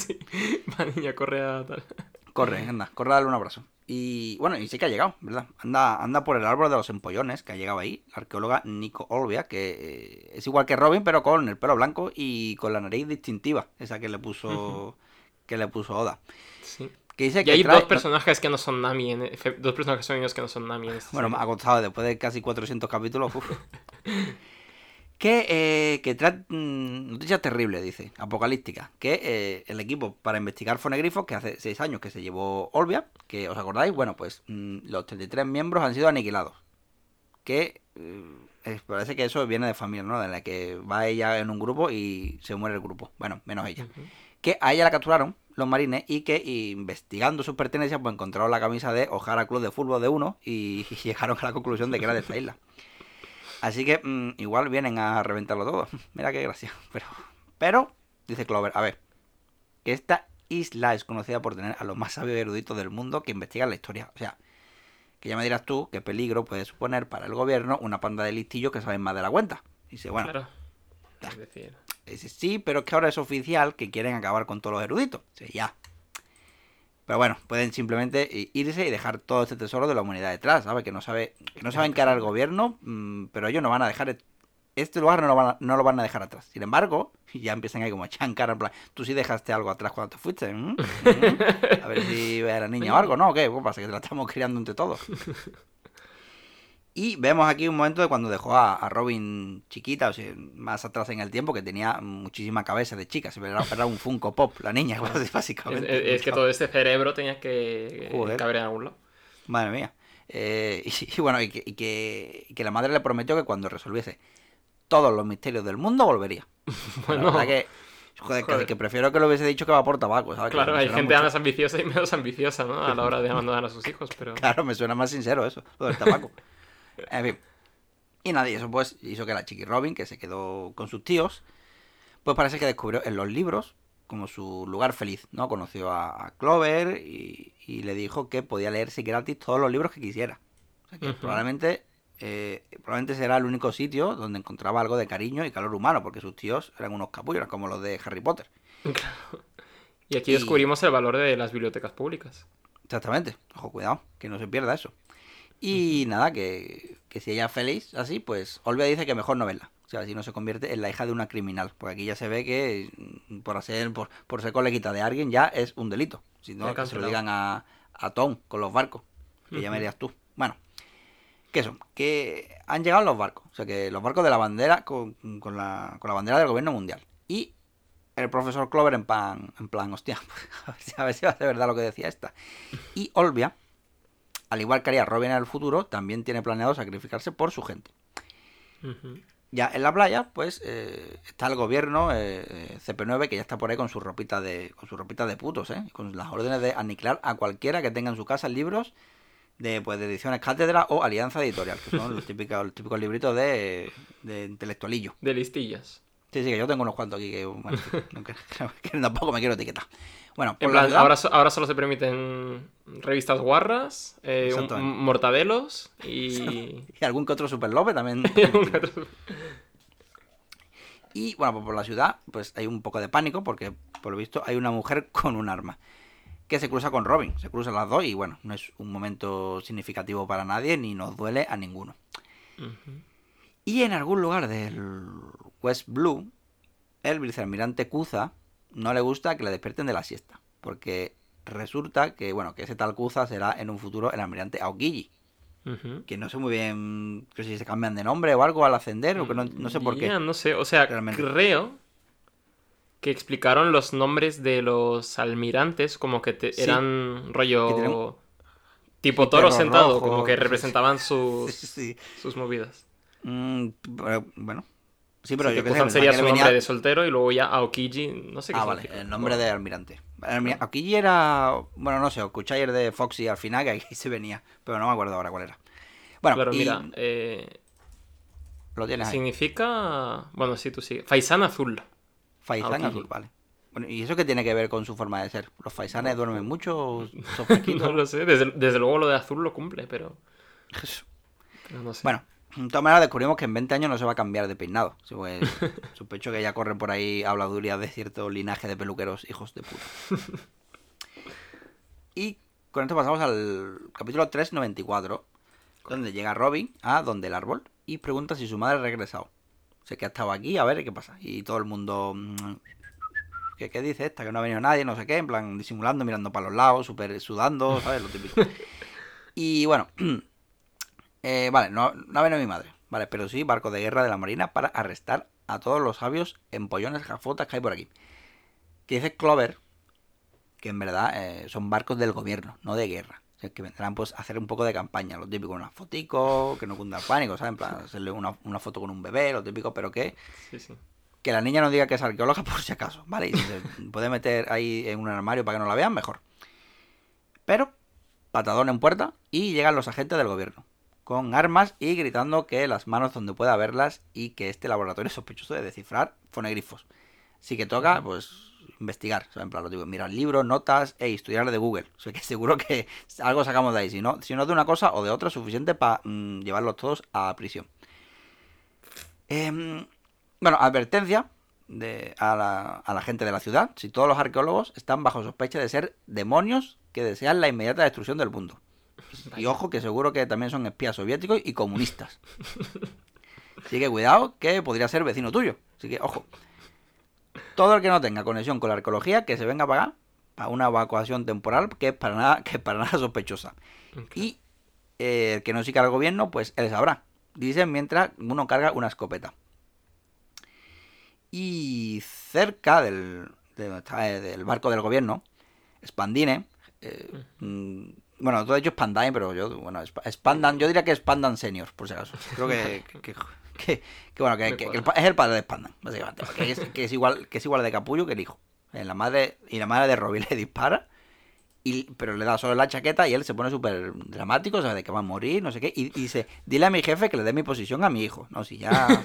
Ya, Ya eh, so- lo- lo- lo- el último deseo antes de morir es el nepotismo, ¿eh? Decía sí, sí, yo- como- ya, ya sospechaba yo, ya sospechamos que Spandan mm, no llegó ahí por méritos propios, que fue su buen enchufe. Que, bueno, que Oliver escapó de la prisión de la Marina y fue perseguida hasta esta isla. Casualmente, eh, bueno, hasta esta de aquí, ¿eh? De O'Hara. Bueno, mucho negar su relación de O'Hara, pero aquí está. Pero aquí está. Y, y tu barco y esos sabios son culpables del mismo crimen. ¿Ahora qué? Y aunque realmente no tuvieran conexión con ellos, mirando de arriba abajo la isla, seguro que encontramos pruebas de que están estudiando los fonegrifos. Seguro que por ahí encontramos. O sea, que por evento capturar a esta gente es el sueño húmedo del gobierno mundial. Porque quieren que, eh, que O'Hara sea un ejemplo de lo que ocurre si alguien mm, intenta descifrar el misterio de los 100 años perdidos. Y por la cantidad de barcos que hay, es evidente que, que- que no quieren que ningún listillo se escape. Aunque bueno, no lo, no lo llaman listillos, ni empollones, ni nada. Aquí lo llaman criminales, literalmente. Sí. Y en el árbol, pues, eh, los agentes están haciendo lo típico. De- cuando están rebuscando en las películas, ¿no? Que empiezan a tirar cosas por el suelo, que a mí eso me parece una tontería. Porque si estás buscando Sí, algo, ¿no? es muy poco práctico en general. claro, en plan, lo suyo sería llevar un orden. En plan, a ver, abro un cajón, no hay nada, vale, lo cierro, miro un poquito, pero no lo tiro todo porque después eso. Hay que saber dónde mirar y dónde no, llevar un orden. Es que es normal que, que, que esta gente no sepa ni quién tiene fruto del diablo ni nada, si es que no tienen orden, no llevan orden de nada. Que, ta- que- que también es joda diciendo, a esta gente se la suda la polla la historia. y, y- y ya no el siglo vacío, que a mí yo qué sé, yo soy un marine de esto y a mí me daré curiosidad. En plan, siglo vacío, o sea, no hay nada ahí, yo quiero saber. Claro. Sino ya cualquier conocimiento mínimo de historia. Totalmente. Y bueno, pues mientras Saul pues ve horrorizado cómo se acercan los barcos de guerra. Sí, luego la página siguiente queda que Ujú. donde están todos están todos ahí ya o sea, donde se ve los bar- la página que se ven los barcos arriba y abajo el árbol y están todos los sabios rodeados de gente. Me parece una página muy como muy representativa. O sea, porque está mostrando todo lo malo que hay en este mundo, que es donde la supuesta justicia y la tiranía que hay está por encima del conocimiento y de la gente. En plan, como Uf, hay un gobierno déspota que está diciendo muera la inteligencia y venga un poquito de oscurantismo, que es lo que, que es lo que está diciendo esta página. sí, básicamente. Es decir, eh, Oda como que no había eh, desplegado toda su munición a la hora de hacer crítica social y política súper, súper, súper directa, eh, evidente y fuerte. Pero, joder, aquí nos está. Básicamente. eh, Nos está poniendo la un gobierno página- fascista delante. Y Claro. nos está diciendo: esto es lo que hay. Eh, Claro, esto es el enemigo contra el que tiene que luchar eh, Luffy y su tripulación. Claro, es la página más representativa de, de lo que es el enemigo real, al final. Y más enemigos, pues la gente del pueblo, ahí con las habladurías, lo típico, ¿no? En plan, estaban pensando en destruir el mundo, no sé qué, vámonos del barco de evacuación, etcétera. Y nuestra Robin de tamaño mini, por supuesto que no se va a ir a los barcos con esa gente, porque allí nadie la quiere. O sea, se queda con su gente con la que la aprecia. Y para rematar, mira quién ha traído el par de Spandan. ¿m? A esta mujer horrible que casi lo mata. Una fugitiva cuya tripulación fue destruida por leer lenguas antiguas. Y si alguien tiene alguna relación con ella, una hija o algo, por ejemplo, que, que salga, no vaya a ser que crezca y lo típico, ¿no? Que las tripulaciones también eh, en las que se embarque, pues también se vayan a la mierda y tal y cual. Y los sabios, pues con la carita de... Cago en la leche puta, de repente eh, la trama se complica un poquito.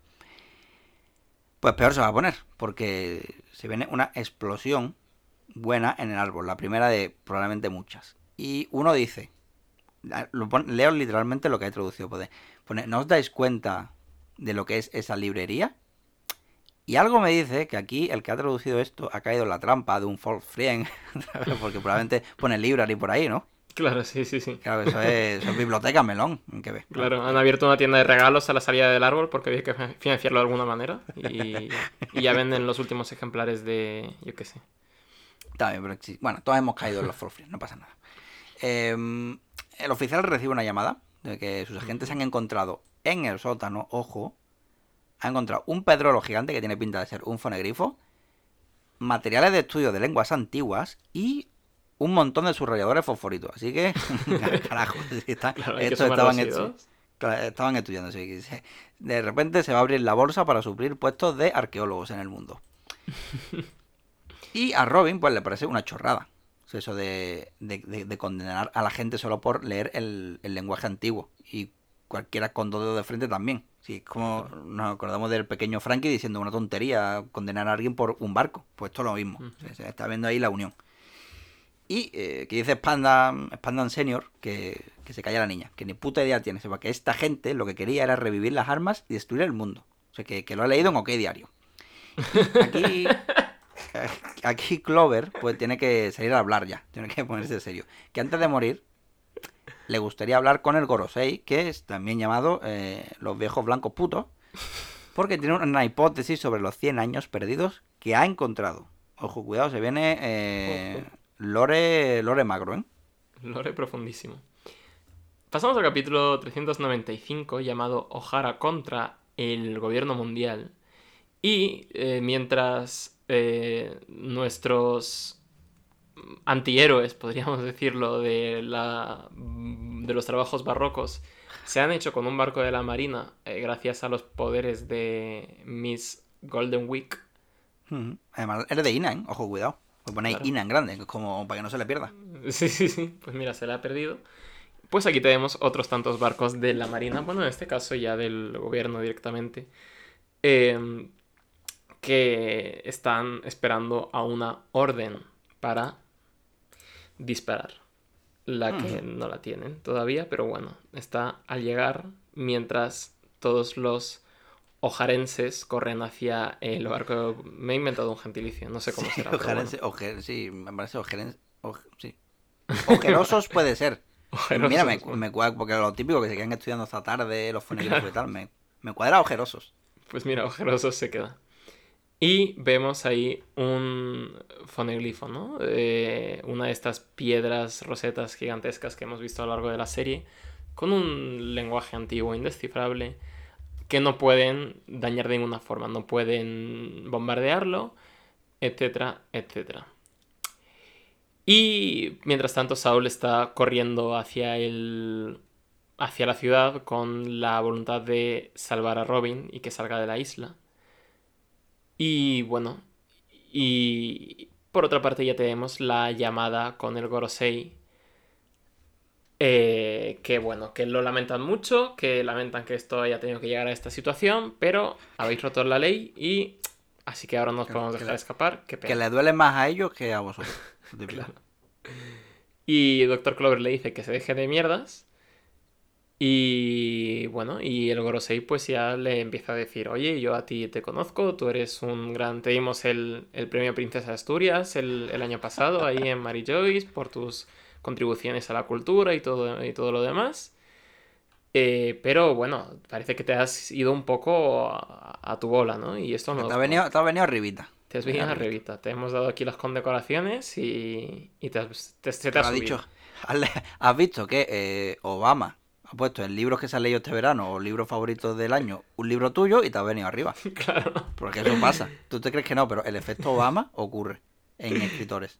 Sí. Sí. Sí, empieza. Hacen un libro normalito. Sale Obama diciendo mis libros del año favorito han sido este y sale y el autor el siguiente libro se recrea y se gusta. Claro, este ya básicamente es el, el Harari, ¿no? Del universo One Piece. Sí. Que, que no, sé, no, no sé si Obama puso el libro este de Harari como su libro del año alguna vez, pero estoy convencido de que sí, sin haberlo chequeado. Eh, bueno, y el caso es que Robin está ahí a lo lejitos, poniendo el ojo y la oreja, pero Sí, sabe yo creo que que una sí. orejilla sacado por ahí. Yo diría que sí. Pero si le han dicho que si escucha la conversación, pues va a ser condenada también a muerte. Así que le han dicho que se vaya un poquito.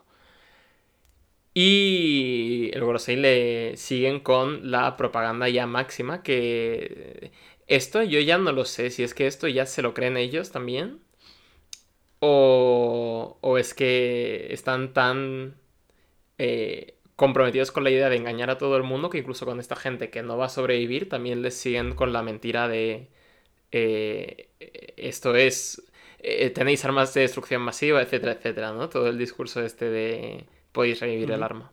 Pero bueno. Y eh, Clover dice que hay que aceptar el pasado, que es la única forma en la que podamos evitar que se repita en el futuro. Mm, bueno, una persona que parece que sabe la importancia de la memoria histórica.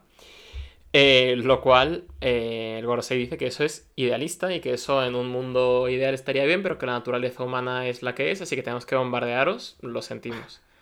¿Qué vez que vamos a hacer? Claro, que- ¿qué vamos a hacer? Es, la, es lo que hay, ¿no? Es la naturaleza humana y nosotros hacemos política, pues, según, eh, según lo que tal.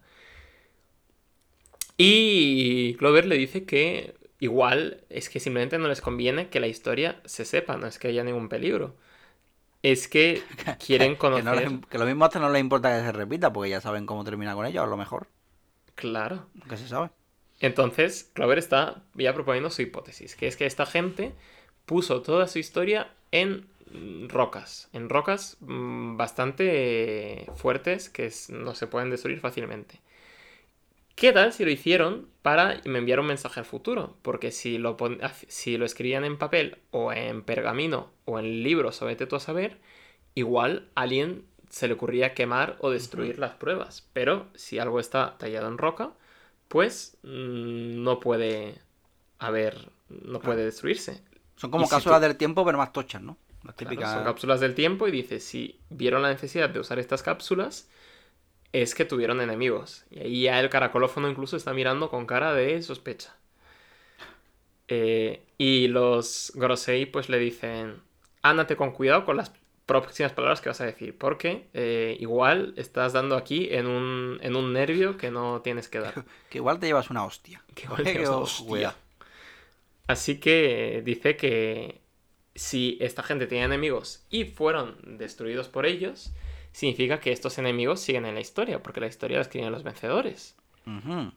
Y eh, casualmente, hace 800 años se terminó el siglo vacío y justo el día siguiente se declaró el gobierno mundial. Que yo aquí la, transición ha sido bastante. una, una, nueva constitución, el rey, todo el mundo diciendo, oye, pues yo ahora constitucionalista, yo tan tranquilo. Claro, claro. Y entonces dice, si los enemigos de la gente del pueblo que cayó son el gobierno mundial de ahora, entonces eh, lo que pasó en el siglo vacío igual es algo que no queréis que se sepa. Porque nosotros hemos descubierto que hace más de 800 años existía un reino del que no queda nada. Hmm. Pero los documentos y los foneglifos nos han revelado que había un gran reino, aparte de los 20 que ya existen en el mundo y que forman parte del gobierno mundial, etcétera, que eh, pues tenía un gran poder, pero ya no queda nada de información sobre él. Y probablemente fueron derrotados por esta, esta alianza, que es ahora conocida como el gobierno mundial, y eh, entallaron pues sus ideales y su historia en los foneglifos para llevarlo al futuro. Y eh, bueno, y dice que lo que les importa no es tanto el arma, sino la eh, existencia de este reino que además quieren descubrir qué está pasando ahí porque la, pieza más importante de todo es el nombre de este reino que es nada más y nada menos que esto es lo último que dice el doctor Clover antes de morir fusilado por el gobierno mundial en un momento en el que se pusieron nerviosos antes de poder decir el nombre de este reino. A mí esto me volvió loco, no me acordaba tanto de este intercambio. Pero el nombre del reino, es decir... Eh, o sea, no lo llega a decir. claro, no, lo llega a decir. Robin lo sabría, claro. Claro, Robin lo sabría, pero el hecho de que le hayan disparado cuando estuviera a punto de decir el nombre del reino significa dos cosas. La primera, que esto significa algo para el mundo eh, actual, es decir, es una palabra que se conoce porque si dice, el reino se llamaba eh, Faticlicli y no hay ninguna referencia de eso, pues dices, pues Villanueva de arriba. Villanueva de arriba, pues da igual. Pero si eh, lo que es tan importante que no se sepa es el nombre, es que es un nombre que la gente de este mundo conoce a día de hoy. Y no solo eso, sino que probablemente nosotros, como lector, también eh, lo conozcamos, porque si no, no, a nivel narrativo no tendría sentido que le dispararon justo antes de decirlo. Entonces esto pues me hace tener mis dudas sobre a qué se refiere este señor. Pero desde luego que se puede dar lugar a teorías muy interesantes y mucho interesantes. Pues eh, eh Skypiea. Puede ser Skypiea. Digo yo que, no, que es la única que parece que se ha convertido en una leyenda que no existe. Puede ser incluso eh, Raftel, que es la, última mm, isla del, del de esto, que encajaría con la teoría que dije yo que me monté, que es la de que el Grand Line es algo terraformado por el gobierno mundial. Eh, y todo el rollo del Red Line y todo esto, como que el Grand Line antes no era así. Y Raftel está como en el punto más, lej más inaccesible del Grand Line, que está justo detrás de la Boon, pero es un punto al que no se puede acceder de ninguna forma más que cruzando todo el mundo, empezando por la Boon y acabando ahí. Y tendría sentido que hicieran eso, ya que si no pueden destruirlo, al menos pues lo ocultan del mundo en el lugar más recóndito posible. Pero vaya, eh, eh, si no... Así que es todo eso, o que Oda todavía no tenía pensado el nombre. Y dijo, verá. Ok, tal, y, ya veré. Pero bueno, eh, y con esto ya damos vía libre hacia a la chamusquina. se da la orden de atacar y empiezan a disparar a diestro y siniestro. Eh, y bueno, van a eh, llamar a la Buster Call. Y está el doctor Cloveria moribundo porque le han disparado. La mamá también está un poco mal. Y... Además, llama, llama a la Buster Call de chulito, ¿eh? Con, el- como quien dispara así con, el- con la Sí, pistola de lado. plan, placa. Totalmente. Joder. Y el caracolófono de los barcos de la Marina, que ya era su último día antes de jubilarse, que pensaba ya que, que no le quedaba nada por servir, pues llama y se activa la Buster Call. El árbol de la omnisciencia está en llamas. Y, y claro, los arqueólogos dicen, joder, creíamos que solo nos ibais a cortar la cabeza, que lo preferíamos bastante sobre que destruyáis toda la historia del mundo. Y bueno, eh, pues está sucediendo toda esta chamusquina, está intentando salvar libros como sea, eh, rescatar lo máximo posible. Y con esto tenemos también a Robin por otra parte, que entre todo el shock eh, se da cuenta de que esa mujer que hay ahí, que no había reconocido porque se había separado de ella con dos añitos, es su madre. Y Olvia se da la vuelta y bueno, y llega a la conclusión de que no puede permitir que a Robin la persigan o la maten o, o cualquier otra cosa solo porque sea su hija, ¿no? Y Robin, que es una niña al fin y al cabo, que no ha tenido una figura que le dé amor en sus ocho años de vida, pues sigue eh, gritando, ¿no? Por su madre eh, mientras llora. Joder, es que es horrible. Es duro. Es duro.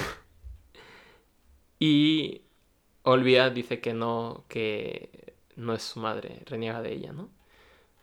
Pues por Eh, lo- con lo típico. Claro, lo cual eh, enfada, o, no, no se sabe muy bien la reacción que tiene el Dr. Clover, pero tiene emociones encontradas.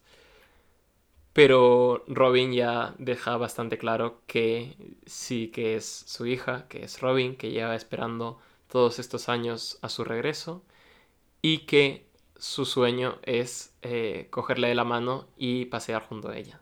Joder. Y, y ahí ya, si se derrumban dos hombres adultos que tienen un podcast, pues la ma- una madre eh, no tiene otra, otra cosa que también derrumbarse, caer eh, rendida y empezar a llorar eh, mientras Robin ya le cuenta todo. Todo lo que ha hecho realmente para poder, poder volver con su madre, ¿no? Que esto, esta necesidad de saber viene de la desaparición de su madre también y de... Y revela que sabe leer también los foneglifos. Y pues Ya, ya Robin de perdidos al río, ya la pobre. de perdidos al río solo por darle la mano a su mamá. Mientras el Buster Call se empieza a llevar todo por su paso. En todas las historias que hemos visto hasta ahora. Madre mía. Como. es como cuando. ¿Cómo es la, la biblioteca? No, no, sí, sí. La quema de la biblioteca, la de. Cuando cerró Megauloa, cuando. Sí, sí, sí. Cuando le cerraron la, la página web al de The Woman. Todo eso. Todo eso aquí concentrado. Claro. Y bueno, básicamente eh, eh, dicen que como este conocimiento tiene que ser- puede ser transmitido, no pueden dejar salir a nadie de la isla. Y está empezando a atacarlo todo. mm, bueno, bastante terrible en general. Y la niña pues se dan cuenta de que es una arqueóloga también.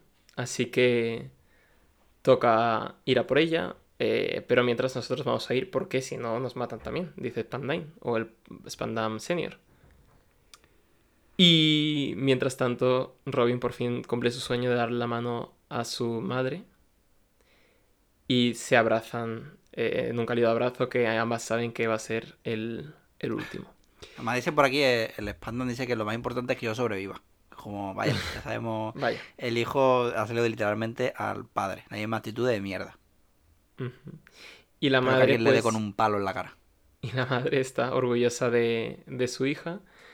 Y esto es un tema que se repite a lo largo de todos los flashbacks, ¿no? El hecho de la voluntad heredada, sí, pero también el hecho de eh, gente que no tiene a nadie y que de repente hay alguien que les acepta sin reservas, ¿no? Ya sea en la historia de Chopper, ya sea en la historia de mm, Nami, cuando Belemer también se sacrificó solo por Mm. decir que ella es su hija, efectivamente. Eh, pues eso, el hecho de aceptar a alguien sin reservas y darle una, unas, una razón para vivir, ¿no? Y llega Saul, que viene a llevarse a Robin. Eh, y parece que se conocía. Él y Olvia se conocían. Y Olvia le pide que se lleve a su hija de la isla. Que ella se queda, que tiene un par de cosas más que hacer. Y bueno, y le da una última lección. Que es que la historia ha de ser pasada.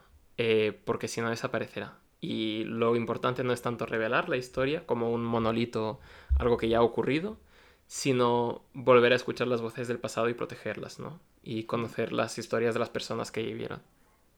Porque si no las contamos nosotros, no habrá nadie que las cuente, ¿no? Y todo se convertirá en mapas y números, etcétera, etcétera, que es como ve el mundo del gobierno mundial. Ma- Mapa, como ver el mundo, mapas y números, es como la mayoría de la gente juega a los juegos de, de estrategia. Claro. Y de gestión, como un Excel y un mapa. Correcto, correcto. Así es, y a mí me flipan. Bueno, y así es la guerra también, al fin y al cabo. Sí, sí, Eh, sí, un poco. Eh, pero la guerra me hace mucha gracia cuando salen las películas los mapitas y tienen como figuritas minis, sí, como ¿no? De parecen estas Warhammer, que las ahí. moviendo con el palo este de... Sí, sí. Palo con tan raro sí, que tiene. Sí, sí, qué guay eso. A mí me parece súper chulo. En plan, mm, plan, a ver, cuando se acabe la guerra me puedo quedar con las figuritas. Por favor. ¿Tendrá Putin un mapa con figuritas así? Yo espero que sí. Si no, ¿para qué quieres ser Claro. un, un megalómano? Claro, si no, ¿para qué va a la guerra? Claro, que, claro. que menos. Pero bueno, el caso es que Olvia le da un último mensaje que es que se, se alegra de que la haya llamado su madre y que desde ahora viva su vida con todas las de la ley, ¿no? Y por otra parte tenemos a Kuzan en el barco este, al futuro Aokiji, que está acercándose a la isla también. Y vemos un flashback del flashback en el que se nos revela que Saul era un vicealmirante de la Marina Mm. Vaya, que vaya. Cuando se capturó a todos los arqueólogos, mm, algo le... se sembró una duda en él, ¿no? Y tuvo una reunión con Sengoku, eh, no nuestro héroe favorito Super Saiyan, sino el señor de la cabra. cabra. Correcto. Que cree que no es eh, suficiente esto para ejecutar a nadie, ¿no? Eh, y el otro le dice que obedezca órdenes y que se calle, que no está aquí para pla- replantearse nada. No está aquí para pensar ni opinar, está para recibir órdenes. Exacto. Eh, tanto les gusta cargarse la historia que hasta la cabrita se está comiendo un papel por ahí, que a saber de lo que es. seguro, seguro que hay algo importante de, de la historia, seguro también. Y Saúl lo que quiere hacer es lo contrario de lo que quiere hacer el gobierno, ¿no? Que es eh, ignorar la historia, pues lo primero que le dice a Olvia es, háblame de ti, cuéntame tu historia, ¿no? Porque una persona al final puede cambiar. Claro, a mí me habría pasado lo mismo que Saul. Aquí yo soy Saul. Es como, joder, porque yo quiero saber cosas. Yo, a mí Sí, me sí. inquieta cuando no hay, me da angustia vital no saber algo, algunas veces. Entonces yo quiero saberlo. Y pues el saber, pues también, aparte de ser una bendición, puede ser una maldición porque liberado a Olvia, le expulsan de la marina y acaba varado en esta isla en la que ahora está intentando rescatar a una niñita que es la voluntad heredada de su madre, que era un, según Saúl, un, una persona con honor, igual que la isla. Y le dice, "Tien- tú tienes que hablar de esto, tienes que conservar estas voces, ¿no? En la historia. Tienes que contar que O'Hara luchó contra el mundo. Y no tienes que dejar que el mundo gane. Así que Saúl levanta un barco con su escroto descomunal, un barco de guerra de la marina, y se prepara para luchar porque es un gigante al fin y al cabo. Madre mía. Ahí vamos. Eh, vale, vamos con el 397, cuya portada es eh, este mm, trío de antihéroes que se están colando en una cárcel. Además, sabemos por qué, la habrá puesto el- un símbolo verde, la Miss Golden Weed, de mm, haz lo que yo te diga. Vale. Y si pensabais que Saul iba a coger el barco y estamparlo contra el suelo, no. Va a ser algo mucho más guapo. Que va a lanzarlo contra otro barco. Que, que ya sabemos que los gigantes están mm, OP. Pero esto ya es otro nivel. Sí. Y además, por supuesto, se tira al agua, o sea, para rematar a los que puedan quedar vivos, ya en plan, ya, ya, mm, a, a reventar cabeza. Por otro lado, en, eh, en el árbol, pues andan todos agobiados, intentando pues salvar todos los libros que puedan, para, para que no sean devorados por las llamas. Mientras, pues, está nuestra Robin llorando, al que, al que Saul grita para que se vaya a- al barco de evacuación mientras pueda. Que, que, que si se queda en la isla, pues no sobrevivirá. Y Saul se lleva tremendo zambombazo. Y Robin, pues al ver que, que- que el árbol está ardiendo y que, que- tiene pocas posibilidades de, de que se salve, pues finalmente cede y va al barco de vocación. ¿Dónde están, pues, eh, los niños estos de hijos de puta del principio, ¿no? Los que se metían con, con Robbie a- al inicio. Y, y también algún que otro adulto, cabronazo, que no duda en sacrificar a la niña para salvarse ellos. O sea, que estos tienen que ser familiares de la gente que vive en la isla de Nami. ¿Te acuerdas? Que también tenían planes como, plan, para salvar la isla, mandamos a estas dos niñas chicas al mar. Que, que ya, ya se la Correcto. De todos modos, eh, hay algo de coherencia en el barco. Hay mentes pensantes que, que no van a dejar a, a una niña sola. Hasta que, que, que- que la ven usar el truco este de los muchos brazos para subir y la gente se acojona. O sea, la llama monstruo y la deja en la isla. Que esto es, que me lo has recordado tú, que es un poco chopper. ¿No? Que Mm. también la trataban de monstruo ¿no? y, y sufría por ello. Entonces, igual por eso hay tanta afinidad entre ellos dos también. Como eran También. como dentro de su grupo, Los raritos. Los, los raritos, los, los friki que tenían ahí apartados. Mm. Y sí, finalmente pues la dejan en la isla. No solo porque la niña da miedo, sino porque eh, eh, Spandan Senior, Spandine, eh, la ha visto con, un, con el catalejo y ha dado la orden de que no se la ayude. Joder. Y Saul, Saul se da cuenta de, de eso y va corriendo a proteger a Robin. ¿Y quién aparece? Uy, ¿Y quién aparece para darle literalmente por el culo? A, pues, mm, Ogiji. A Ogiji, cuando su nombre artístico era Kuzan. Que no puede dejar que Saul se escape. O sea, porque, porque estaría feísimo que, que una Buster Call fracasara por culpa de un oficial de la Marina. Que sería lo siguiente. Que fracasara, que fracasara por culpa de unos piratas. Para- pues para Kusan, eh, si hay gente que está poniendo en peligro el mundo, pues es un delito. Y como tal, tiene que pagar por sus crímenes. No hay de otra. Ahora bien, Claro. ahora bien, lo de cargarse el barco mm, de evacuación donde había gente que según leyes de ese momento eran inocentes, pues oye, eso, eso igual está, está feo, está regular. Claro, igual eh, eh, es en los, en los crímenes de guerra ya trazó la línea, ¿no? Línea Exactamente. roja. exactamente. Puedo, puedo- puedo dejar que maten a la niña, pero eso. bueno. Eh, bueno, hay que ser duros, dice. Lo de reventar el barco era por si acaso algún empollón se había colado. Y eso lo dice el vicealmirante del cuartel general eh, de la Marina, Sakazuki, que más adelante será conocido como Akainu. Sí, que ya que en el arco de, de Foxy creo que cuando se presentaron, ¿no? Cuando, mm, pero no se sí, bueno, no sabemos mucho de, de- so- Solo sabemos sobre todo de Okiji, pero sí que se nos presentaron a los tres. Ah, que uno es claro, como Akainu, rojito, otro yo. es azul, otro es amarillo. Claro, exactamente. Este era perro rojo, creo. Perro rojo. Sí, correcto. Y, en fin, que, eh, que Saul se escapa con Robin. Y a le congela la pierna para que deje de correr. Así que, que será Robin sola la que tenga que huir en la barca que hizo Saul.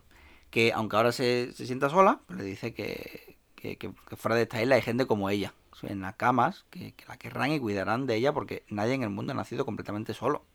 Así que vete y ríete como te he enseñado porque la cama te estarán esperando en algún lugar. Y así es como muere Saul. Al final, con una sonrisa. O sea, con o sea, como otro, otro D que conocemos que también murió con una sonrisa. Sí. Otro de que conocemos, y Luffy, que estuvo a punto de ser ejecutado en el lockdown, que también iba a ser con una ejecutado sonrisa. O sea que, ojo, igual la D es los dos puntos D de reírse. Eso. Y bueno, damos. El, barco ya lo damos por perdido. o sea, lo- los libros y la isla en general y a todos los sabios entre lágrimas. Pero todavía hay esperanzas para Robin. Porque Aokiji ha decidido dejarla ir. porque considera que, que este tipo de justicia tan firme y tan ciega es una locura. Yo también considero que las cosas ciegas es un poco. si- si seguir las órdenes al pie de la letra de una forma tan ciega es una locura.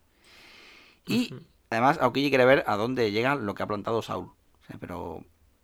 Pero ojo, que como haga el más mínimo delito se entera. ¿sí? No va a dejar pasar ni un robo de peras. y nada, que con el, con el moquillo ahí cayendo, eh, nuestra pequeña Robin rema, ¿sabes? siguiendo el camino que ha dejado Aokiji con hielo. Y recuerda, pues eso, un momento, ¿no? Cuando, cuando celebraron su cumple, el rostro de, su madre con la que tanto quería surcar los mares, las enseñanzas de Saul sobre reír. Y todo mientras ve lo único que ha llamado hogar ser devorado por las llamas, con la esperanza de encontrar mm, algún día a sus nakamas. ¿Te imaginas que en el camino de hielo era en realidad un camino que lleva directamente al cuartel de la marina? Y era una trampa de. Está ahí los en gente verdad. a costa de la niña, vamos. Pero, Eh, es duro, ¿eh? Esta, esta imagen de la Es- pobrecita, ¿eh? normal que Sí, esté es tan... Quiero, qui- quiero decir que puede, puede haber habido flashbacks más duros y menos duros, pero aquí hemos tenido literalmente genocidio. Sí, sí, exactamente. Y aquí hemos Es tenido- aquí que- creo que como una Mastercard es como una bomba atómica, diría yo, ¿no? El equivalente Sí, la bomba sí, atómica. es el equivalente, claro. Joder, que... Madre de Dios.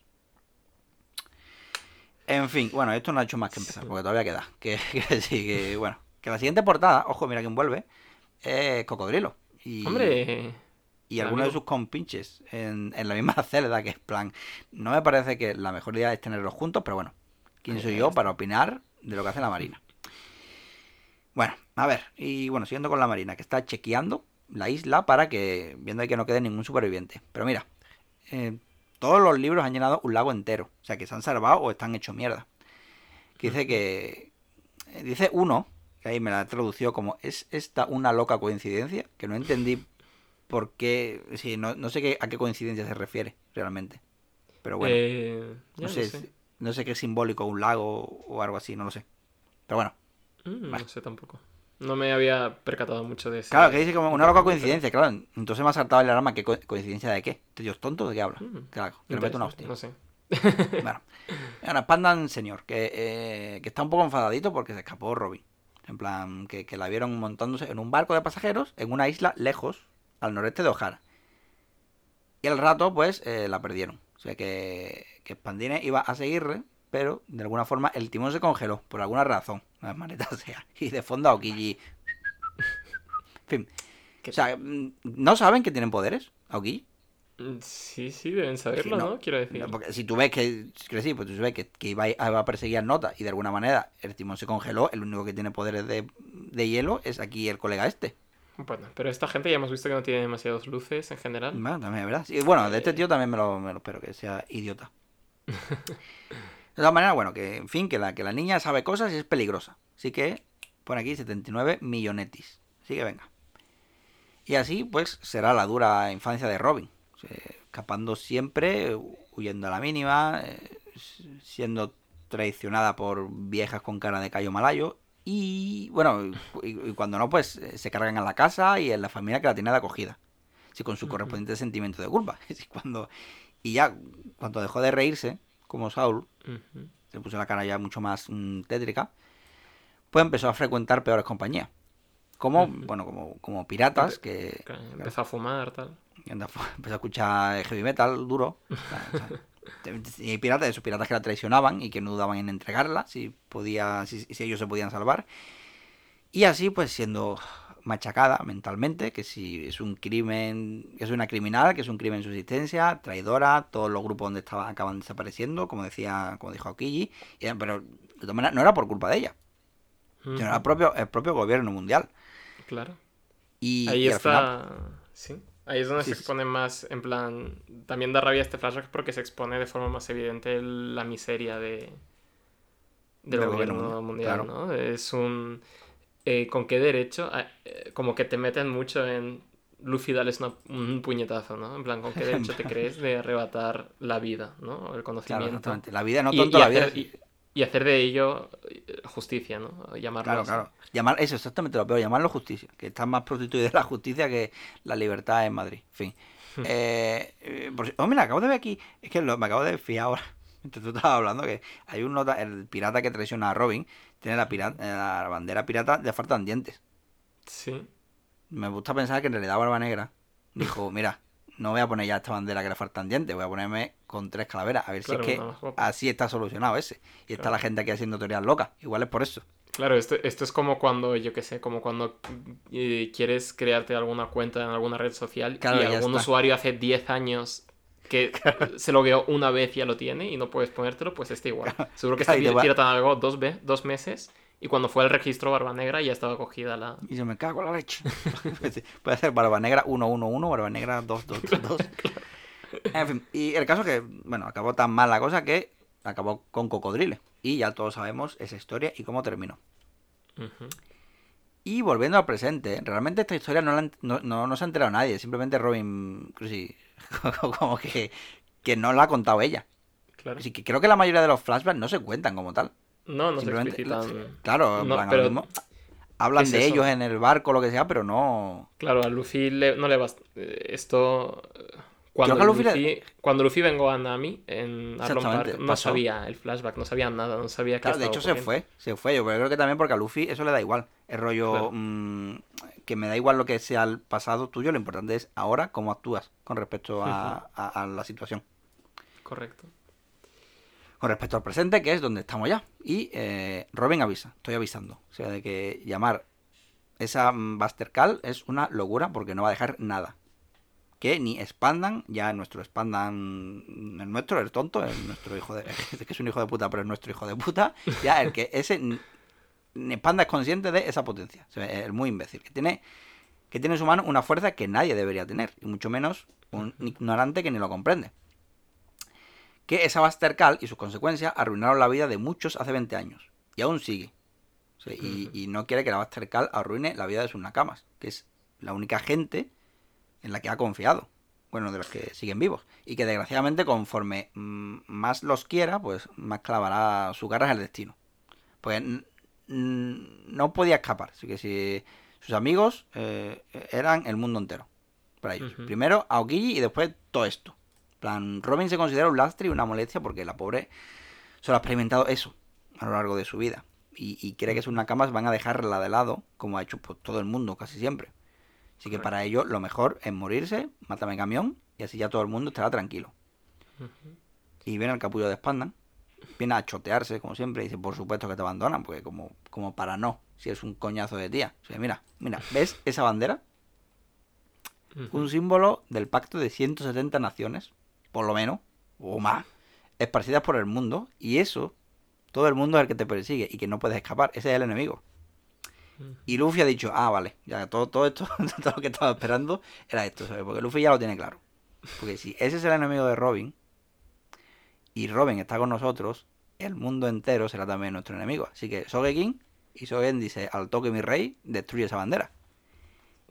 Y sin pensárselo dos veces, o sea, dispara sin miedo, sin vacilar, declarándole la guerra al gobierno mundial, metiéndole fuego a esa bandera. O sea, que representa todo lo que ha estado amargándole la existencia a su amiga. O sea, oficialmente los sombreros de paja son los piratas con los huevos más gordos de los mares que, no vacilan ante nadie. Y lo mejor de todo es que el que le ha metido fuego es el que se considera más cobarde. Sí, aquí Y se hicieron sin- tantos arcos de forma tan chula en un gesto. Exactamente. que lo ha- y además lo ha hecho sin vacilar. O sea, si Luffy con eso no se considera un líder de autoridad de la hostia, yo ya no sé. Si ha sido Sí, ya sí. Un, un momentazo. la. Sí, es decir, y, Lu- y Luffy ha delegado eso en, en alguien que confía, ¿no? Normalmente igual le, le puede la rabia o lo que sea. Aquí ha sido una decisión totalmente calculada el disparar esa Creo que bandera, es- ¿no? Exactamente, creo que la destruye. Entonces ya tenemos Mm. el momentazo 2. Tenemos, mm, tenemos uno que era el momento en game. Este es el 2. Y ahora Robin, sabiendo que hay gente que es capaz de llegar hasta donde ha llegado por ella, pues. mm, ¿De qué pasa? ¿Va a decir que quiere seguir muriéndose o qué pasa? O sea, haciendo balance en su cabeza de, de todo el mundo que le ha dicho que su, existencia, que su existencia era un crimen y que no debería vivir porque parece que nadie le dio ese derecho, pues recuerda las palabras de Saúl. Algún día encontrará Nakamas, que no está sola. Que aún hay esperanzas y cosas por lo que vivir. Y por supuesto que Robin quiere ahora vivir, nos ha jodido. O sea, ¿quién no querría vivir con esta panda? Sí, ahí con toda la llorera y mm, todos los mocardos gritando finalmente que quiere vivir. O sea, ya, mm, ya este es el tercer momentazo. Este es, eh, eh, que lleven a esa chica con sus Nakamas ya, por Dios. A mí. Sí, sí, sí. Y dice que la lleven al mar con ella, ¿no? También. es como lo que quería desde pequeña realmente. Exactamente. Con su... Ahora Pero soy cuando- vosotros mi madre. Cuando hablan tus deseos, ¿no? Y cuando te dicen que eso que es... Que el mundo no puede existir sin ti. Claro. Supongo que al final te lo acabas creyendo, ¿no? Eh, digo, el mundo no puede existir contigo, al revés, ¿no? Te lo acabas creyendo. Y ellos le han dicho todo lo contrario, ¿no? Que el mundo que le den sí es un mundo sin ti. Claro, es que no, la, que, que no, ha, no, no ha conocido otra cosa apenas desde chica. Sea, está más tiempo eh, considerada una- un crimen su existencia, siendo machacada, que, que siendo feliz en su- con su gente. Y nada, pues ahora pues eh, ya se está bajando el puente y ya ahora va a poder ir con ellos. O sea, para desgracia de Spandan, pero para alegría de Lucy. Bueno, Y ya. Ya. pues seguro. vamos al capítulo 399, después de uno de los mejores capítulos de todo el manga, eh, en el que hay no una, sino no sé cuántas, como tres que verdad, escenas míticas. Ya, que es verdad, es como el capítulo 398. Sí, sí, sí. Tiene dos, momen- dos momentos mm, que... Es el... como un punto de flexión en la historia. ¿eh? Joder, es que se lleva planteando esto en plan. No. Una cosa que me gusta mucho de este arco es lo unidos que vemos a los sombreros de paja, ¿no? Como en Water Seven los estaban hechos añicos prácticamente.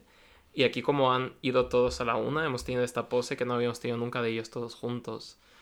Eh, todos empujando hacia una dirección porque es ir hacia adelante el arco. Eh, no puedes ir hacia atrás ni hacia los lados porque no hay camino, es literalmente ir empujando hacia adelante. Y lo unidos que, que, que han estado, ¿no? Entonces aquí ya se cierra también esto, en plan, debemos de estar más separados que nunca, estar más fuertes que nunca porque estamos unidos y eso es lo que nos hace fuertes. Y yo qué sé, no sé ni, de qué, ni a qué venía eso, pero en fin, que me, que me parece un, sí, un momento que culmina lo que se iba planteando durante 100 capítulos, ¿ya? Qué locura. Así que sí. Eh, está bajando ya el puente y tenemos las dos estampas enfrentadas, ¿no? Los sombreros de paja contra el CP9. mm, No sé, nunca se había visto. Habíamos tenido la portada esta de Arabasta, donde estaban en la portada del tomo, como los sombreros de paja a un lado y luego los Baroque Works al otro. Pero no había estado en la narrativa, ¿no? Un enfrentamiento así de uno a uno, a uno a uno a uno. Y aquí, desde luego, que se ha preparado el hype de una forma bastante mm, desconmensurada. Y bueno, eh, se ha abrido. Ay, se ha, se ha abrido, digo, estoy ya para que me cierren. Se ha abierto el puente. se está abriendo, mejor dicho. Pero se nos viene la revelación de que el juez Baskerville no era sino eh, tres eh, hombres chiquitos dentro de una gabardina. O sea que como la calor que tiene que hacer ahí dentro todos pegados, ¿eh? sí, sí, sí. Y son uno que se llama Bass, que tiene el brazo izquierdo muy hipertrofiado, otro que se llama Kerbil, que tiene el brazo derecho muy hipertrofiado, y el otro que, que tiene unas piernas de AUPAP de aupar a, a dos hombres adultos durante todo el día. Eh, así que bueno, supongo que ahí se acaba la trama de este señor cuando dispara eh, hacia al mecanismo del puente de forma que impide que siga bajando de forma que impide que los sombreros de paja suban a donde está Robin. Y parece que está todo perdido porque Spandam se la va a llevar a las puertas de la justicia hasta que Frankie saca unos papelitos que son los Hmm. planos del arma ancestral Plutón. Y dice que él tenía una misión, ¿no? Una misión que le venía de Tom, que era la de... eh, si Nico Robin era una persona tan peligrosa, necesitábamos estos planos para eh, hacer un contraataque en caso de que ella quiera despertar el arma legendaria, ¿no? Necesitamos poder contraatacar eso con algo. Y ahora Frankie eh, está haciendo una apuesta. Está diciendo, vale, yo creo que los sombreros de paja son buena gente. Y creo en Luffy. Creo que pueden salvar a esta persona. Y voy a hacer la apuesta de quemar estos planos. Si consiguen a Robin, pues estamos jodidos. Eh, pero eh, voy a confiar en esta panda de anormales para que la rescaten y no tengáis ninguna forma de acceder al arma ancestral ni usarla para vuestro beneficio. Así que procede a quemarla con un aliento de fuego. Eh, Aquí todo el esto- mundo resuelve sus problemas con fuego, ¿eh? Sí, esto te lo, estaba, te lo comenté el otro día, que en esta saga como que el fuego es un tema principal, ya desde, desde Water 7, en la que la galería de, bueno, la galeila Sí. se quema y tenemos el incendio este, como si fueran Nerón, los de P9 vigilando. Y aquí tenemos, hemos tenido Hara y aparte en los últimos dos capítulos hemos tenido la quema de los planos de Plutón y la quema de la bandera del gobierno, ¿no? Y creo que tiene mucho que ver con el hecho de que las armas, o en este caso las armas tanto físicas, eh, ya sean el fuego como intelectuales, es decir, el conocimiento, eh, no son malas, ¿no? Eh, hay Claro. gente mala que puede instrumentalizar cosas como el fuego para quemar el conocimiento. Hay gente que puede usar el conocimiento para doblegar al mundo ante sí. Exactamente, Pero lo que en decía Tom. Claro, de- de- de- depende de cómo se use el arma. De hecho, quiero fuego, depende de cómo use el fuego. Puedes llevarte por delante una isla, unos planos, un, que una bandera, o en el, el color sprint que hemos visto de, de los, de los sombreros de paga en, eh, en la nieve, en una isla de nieve, pues eh, cocinar. Tener ahí una fogatilla para cocinar y estar calentito. O sea, depende de cómo lo uses al final. Sí, y, y con el conocimiento pasa lo mismo, ¿no? No puede ser un crimen solo conocer cosas. Eh, y es va en contra de toda lógica y por eso hay que luchar contra la gente que nos dice que eh, sí. Pero bueno, en fin. ¿Qué, eh, ¿Cómo vamos a llegar ahora que el puente no se puede levantar? Bueno, pues eh, vamos a llegar en tren marítimo, en Rocketman, que viene haciendo chu chu, que no se ha frenado en todo el arco. Y Luffy salta hacia el tren. Bueno, hacia, hacia- salta al vacío, porque la vieja Kokoro les dice que salte hacia el vacío. A Frankie Ya le tira confianza plena, ¿eh? Madre mía.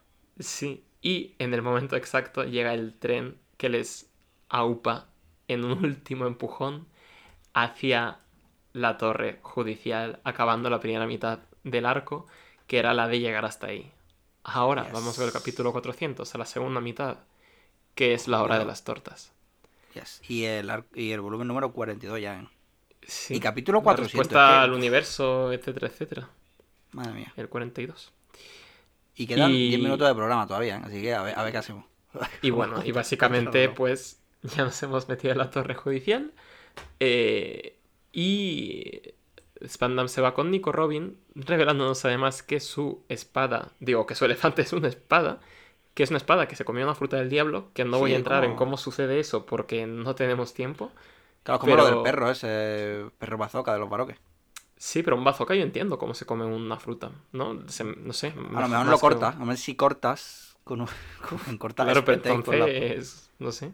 No porque Kaku, no, Califa creo se estaba comiendo la fruta con tenedor y cuchillo. Joder, Pero bueno, tantas no vamos a entrar en tan eso. poco tiempo. El caso, el eh, Rocketman ha servido bien, gracias Tom, por un milagro de la ingeniería. Y los que hemos sobrevivido también todos es nuestra tripulación, que tiene una fuerza sobrehumana. Pero ojo que nos espera Fukuro, que es el tío de la cremallera en la boca. Qué asco ¿Qué me da, nos- tío, que, uf. que Que ya nos son propone- Oda de querer llevarse su ratito dibujando cada diente, ¿eh? Sí, sí, sí. Que además nos propone, y además tiene una barbilla así muy de neckbeard, que le llaman en inglés. Que bueno.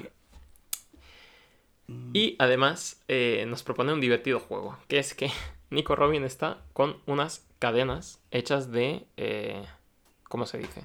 Bueno, el material que anula a los mm, ahí, usuarios de la no, fruta del diablo. Sí, la kriptonita Entonces- de esta gente, pero es que no me acuerdo tampoco el nombre, mierda. Entonces, aunque la liberéis, no vais a poder eh, quitarle las esposas en ningún momento.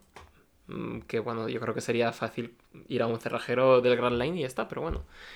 El caso es que em, le dice, pero ahora yo tengo una llave y cada uno de mis compis del CP9 tiene otra. Así que vamos a jugar a un juego en el que vais a intentar luchar contra nosotros, ver cuál tiene la llave correcta y eh, ya ahí podréis ir a rescatar a vuestra amiga Robin. Y si vais primero a por Robin, pues tiramos las llaves al mar. Que digo, bueno, yo sé que son el CP9, tendrán ganas de sangre y demás, pero yo qué sé, no sabía que eran tan juguetones. Y sabías que en realidad las esposas mm, no tienen llaves diferenciadas, sino que una misma llave sirve para todas las esposas.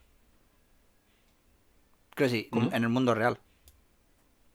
Es decir, no ¿En es que cada. ca- claro, no es que unas esposas tengan una llave en concreto, sino la misma llave de esposa todas las esposas para. del mundo? Claro, tú imagínate.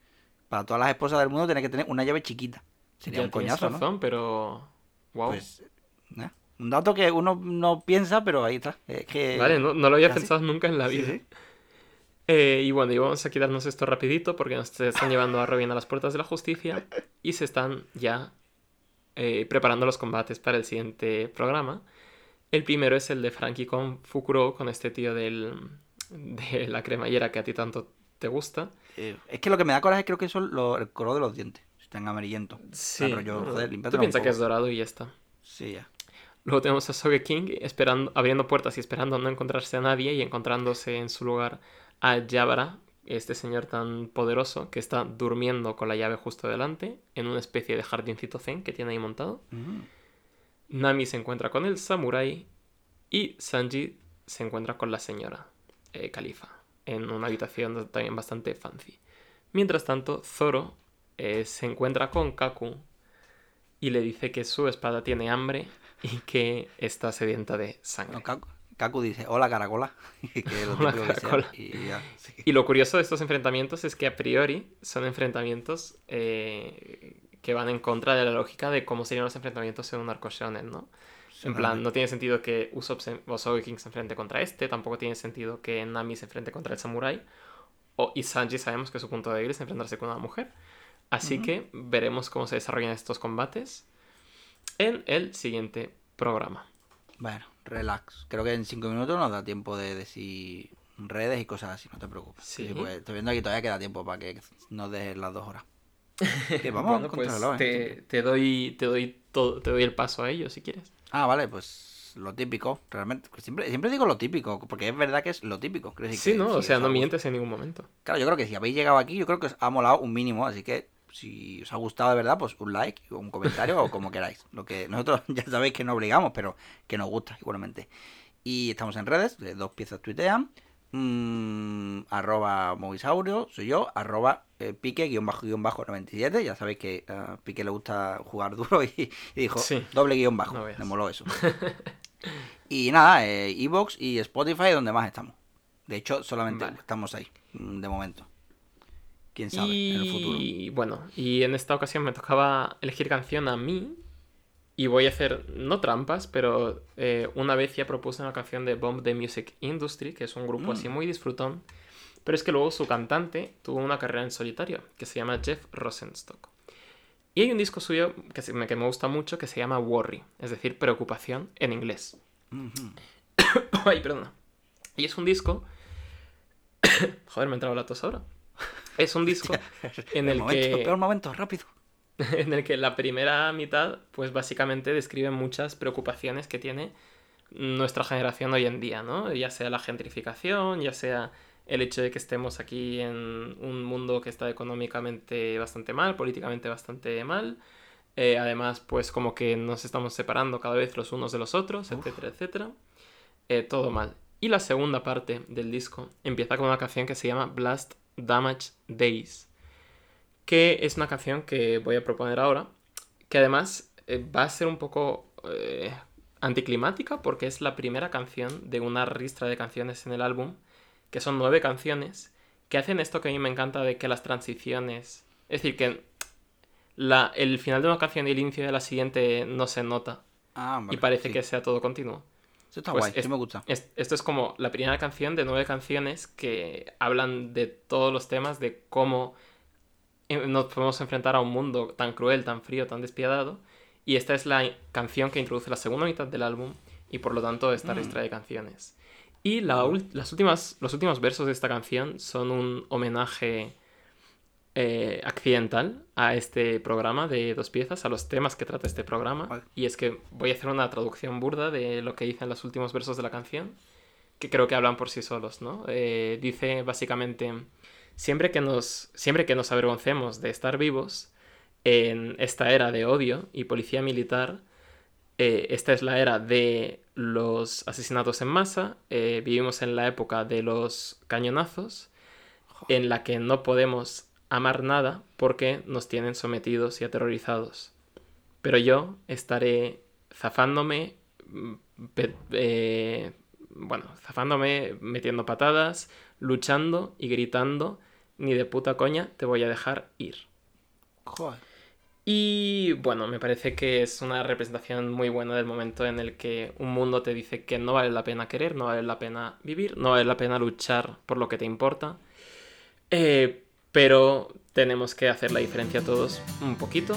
Y os voy a dejar con esta canción de Jeff Rosenstock, Blast Damage Days, de su álbum Worry. Y me despido por hoy. Venga, pues nada. Así que, Venga, hasta, ya está, hasta la próxima. Hasta luego. chao.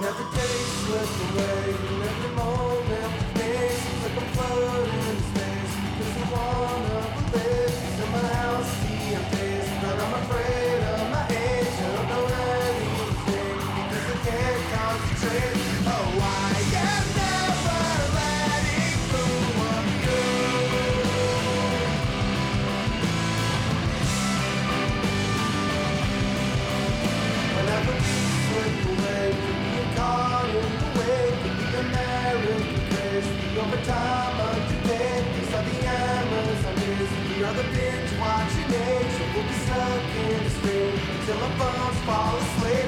Oh, I am.